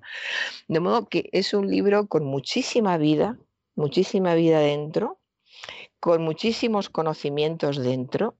Es eh, de esos libros reconfortantes porque aunque abras al azar el libro y digas, pues voy a leer eh, la entrevista de quien me salga. Pues a mí me acaba de salir ahora, fíjese, John Dos Pasos y Basevi Singer. Pues fíjese si no son interesantes. John Dos Pasos, Basevi Singer, Auden, Auden, Woodhouse. En fin, abras por donde abras, te vas a encontrar con, personas con las que vas a aprender, vas a pasar un, un buen rato y acabas con esa sensación de satisfacción, ¿no? De haber leído cosas que, que, no te han hecho perder el tiempo, de las que has aprendido, has disfrutado, que están muy bien escritas, que en muchos casos son divertidas, que hay muchas anécdotas, hay de todo, hay de todo porque hay muchas vidas ahí unidas. Son 100 personas hablando de su obra y hablando de su vida y son 100 personas muy inteligentes hablando de su obra y su vida.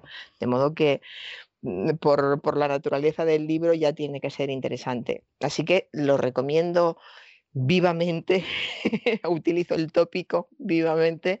Creo que es un gran regalo para Navidad, si alguien lo quiere utilizar para regalárselo a algún lector cercano, desde luego va, va, a disfrutar mucho. Pues mire, estoy viendo esta cela, esta, bueno, esta cela sí, también, y está Cortázar, que también es muy entretenido. Cela muy serio, muy así en, en su eh, un punto serio, pero... Es que, Cela solía ser bastante serio. Sí, sí. Bueno, y, hasta algo peor que serio a veces se enfadaba también. Aquí está serio en su punto, bien. García Márquez también eh, está muy bien y Cortázar, bueno, siempre esperas que esté bien. Huelebeck, que es, un escritor que piensas que va a decir algo patante, algo para llamar la, la atención, pero, pero no, está en, un punto muy equilibrado también, pero nunca con ninguno de ellos te quedas con la sensación de que estén ocultando cosas interesantes, que eso ya es mucho. Y, luego rompe tópicos, porque lees a Wellebeck pensando que va a decir algo para llamar la atención y no es así. Y después de Wellebeck, por ejemplo, lees la, entrevista a, a Celine y, y te das cuenta de que Selin realmente sí, sí, que, es, sí que es polémico. Y ahí hay algo más de tendencia a tener ganas de, de, contar cosas con las que fue polémico y llamó la atención y dio mucho que, que hablar, pero bueno, el tono general es de, es de equilibrio, es al mismo tiempo un recorrido por una etapa impresionante. Pues imagínese cuando es la entrevista de Salman Rushdie y, habla de todas sus, sus, peripecias y la persecución que tuvo por, por sus obras, dice mucho de la época que hemos vivido, de todos los regímenes mm, por los que hemos pasado de uno de otro y, otro lado, de las presiones que han tenido los escritores, pues fíjese Pasternak, fíjese Salman Rushdie, fíjese, tantos, tantos otros. En fin, de modo que yo creo que ya no hace falta que diga más para que eh, se perciba que es un libro que merece muchísimo la pena y que hay que felicitar a Cantilado porque lo ha hecho muy bien y la edición es para quitarse el sombrero. Es una me, lo, me, lo, creo, me lo creo. Con lo que usted cuenta, mm, debe ser una edición estupenda, vamos. O sea, dos volúmenes en cartoné, en un estuche, casi 3.000 páginas, vamos, me parece interesantísimo.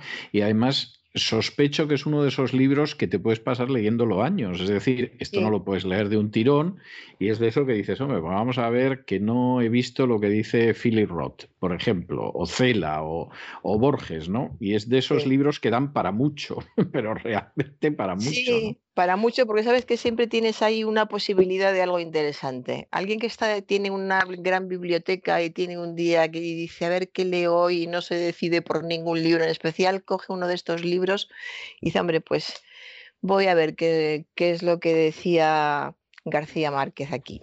Por ejemplo. se lee la entrevista y sí.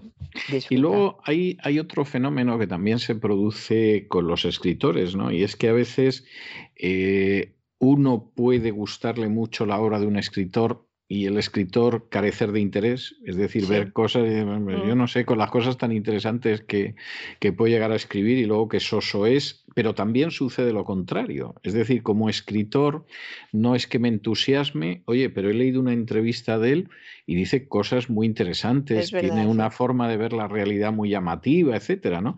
De modo que me imagino que, en este libro pues aparecerán cosas de ese tipo, de, decir, pues es bien interesante el, personaje, aunque se dé la circunstancia de que, bueno, pues eh, a lo mejor sus libros no me interesan tanto, pero él leyendo la entrevista ha pasado un rato muy entretenido, ¿no? O sea que me parece una, una recomendación muy sugestiva y además ahora que están cerca las navidades y hay que regalar cosas y todo eso, pues es una recomendación muy moñoña que decía, decía la pobre Carmen Maura cuando presentaba un programa de un difunto que en paz descanse, del que no se acuerda nadie, pero en su época no se hablaba de nada más que de él, que se llamaba Fernando García Tola, usted se acordará. Sí. Y, y, hubo, me ha venido a la cabeza, no sé, supongo que por estas conexiones mentales que uno hace, hubo una época en que la televisión era García Tola y en un momento determinado murió siendo muy joven y el olvido más total y más absoluto, o sea, estas cosas así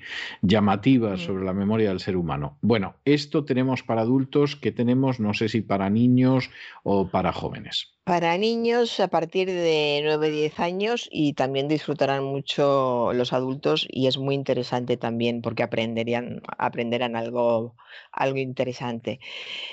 Es un álbum eh, que se titula Cómo se hace un museo y lo edita Nórdica, Nórdica Infantil. Es un libro que, como le digo, está destinado tanto a mayores como, como, a pequeños, que lo que quiere es que conozcamos, lo que pretende es que conozcamos el mundo de, los museos y de las galerías de arte. Entonces, es un recorrido desde el principio, eh, informándonos de por qué y cuándo se crearon los, los museos, para qué sirven, cómo es trabajar allí, cómo se prepara una, una, exposición. Y claro, ¿qué ocurre mientras vamos aprendiendo todo esto? Con una edición maravillosa y dobles páginas, hay varias dobles páginas que son muy llamativas, claro, pues que se muestran muchas obras de arte también.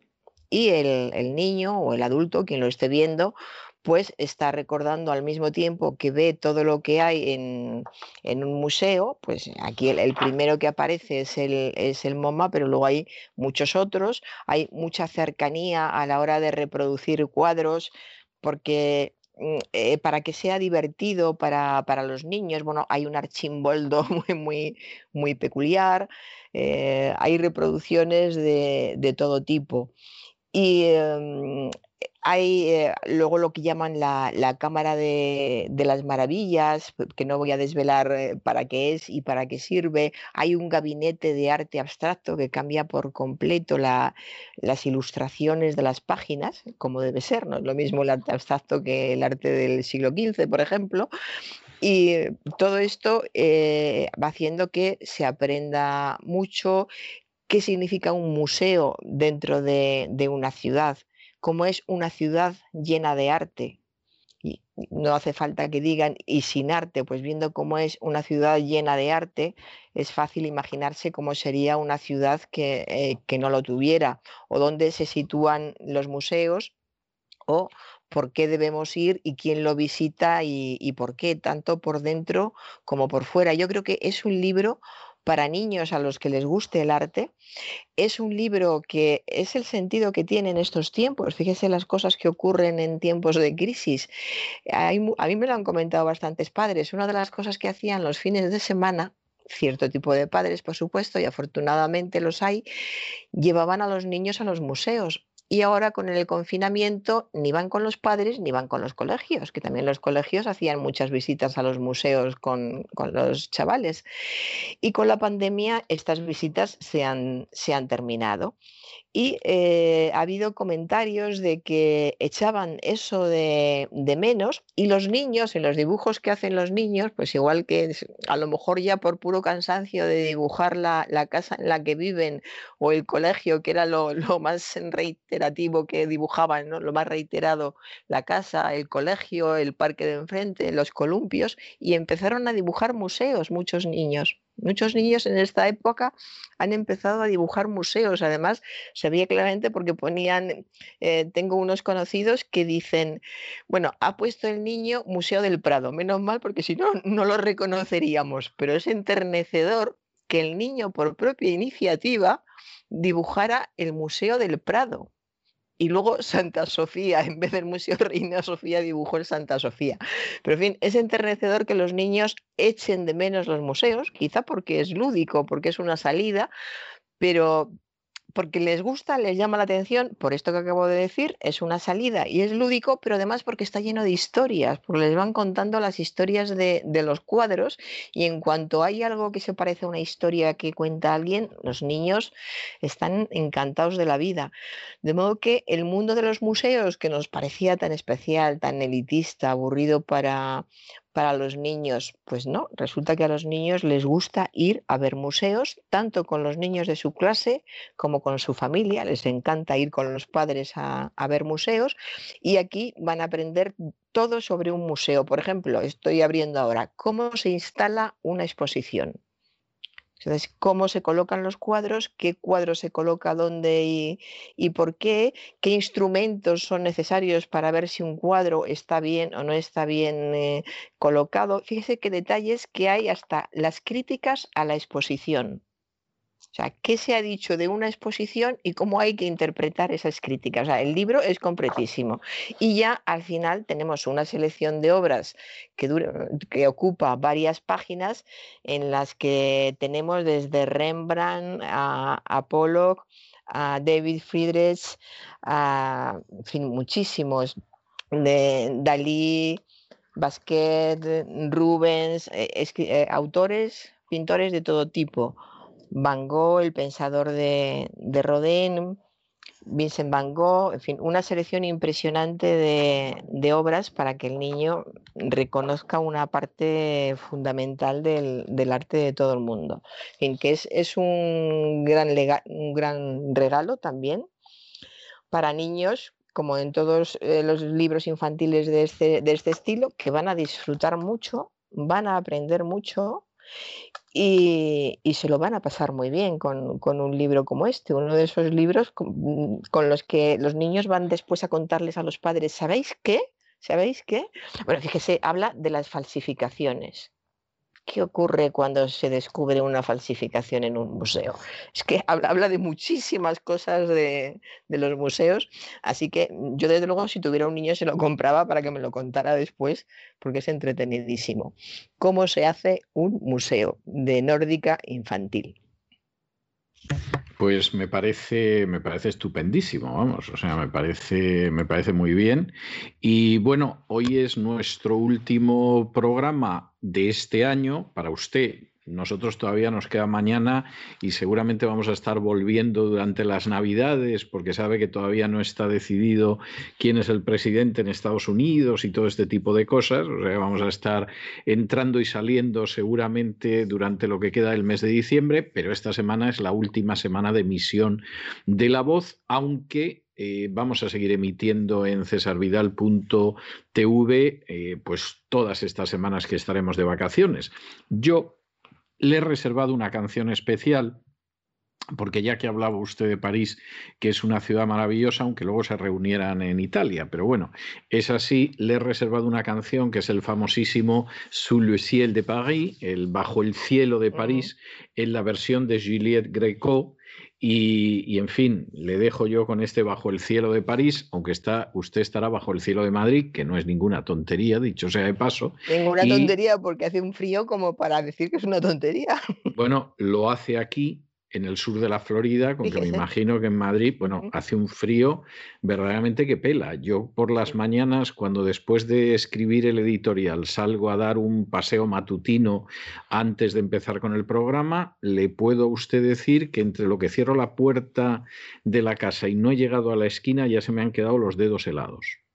Y la cara como un sorbete, o sea, está haciendo ahora mismo un frío. Bueno, ¿cómo será la cosa que mi casa, que siempre está muy fría, cuando yo entro de la calle da un calor tremendo. O sea, ya a partir de ahí saque usted sus conclusiones, pero, pero sí, hace mucho frío por las tardes, las noches y, las mañanas. Hace, estamos pasando unos días de mucho frío, lo cual a mí personalmente no me desagrada, pero, pero a la gente de aquí la tiene aterrorizada. Uno va al supermercado y ve a la gente con bufandas, con, con jerseys de lana, en fin, casi, casi presas del pánico, porque es pasar de un clima semitropical a que haga frío. La verdad es que ahora mismo hace un frío invernal. Bueno, yo le dejo con esta Juliette Greco y su Bajo el cielo de París y que tenga usted unas fiestas felicísimas y nos volvemos a encontrar Dios mediante a inicios del año que viene.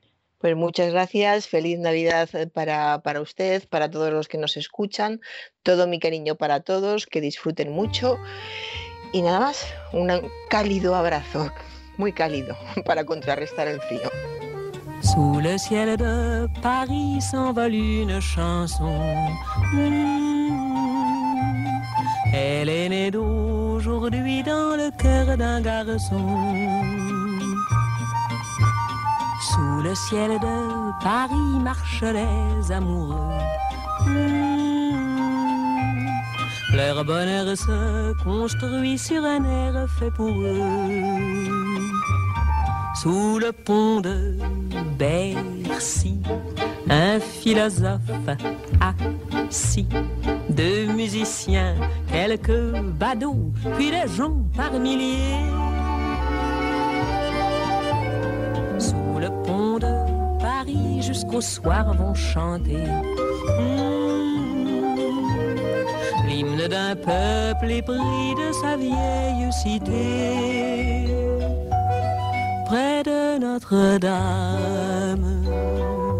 Parfois couvre un drame, oui, mais à Paname, tout peut s'arranger.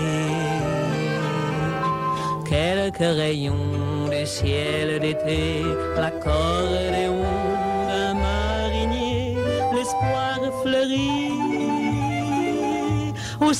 de Paris.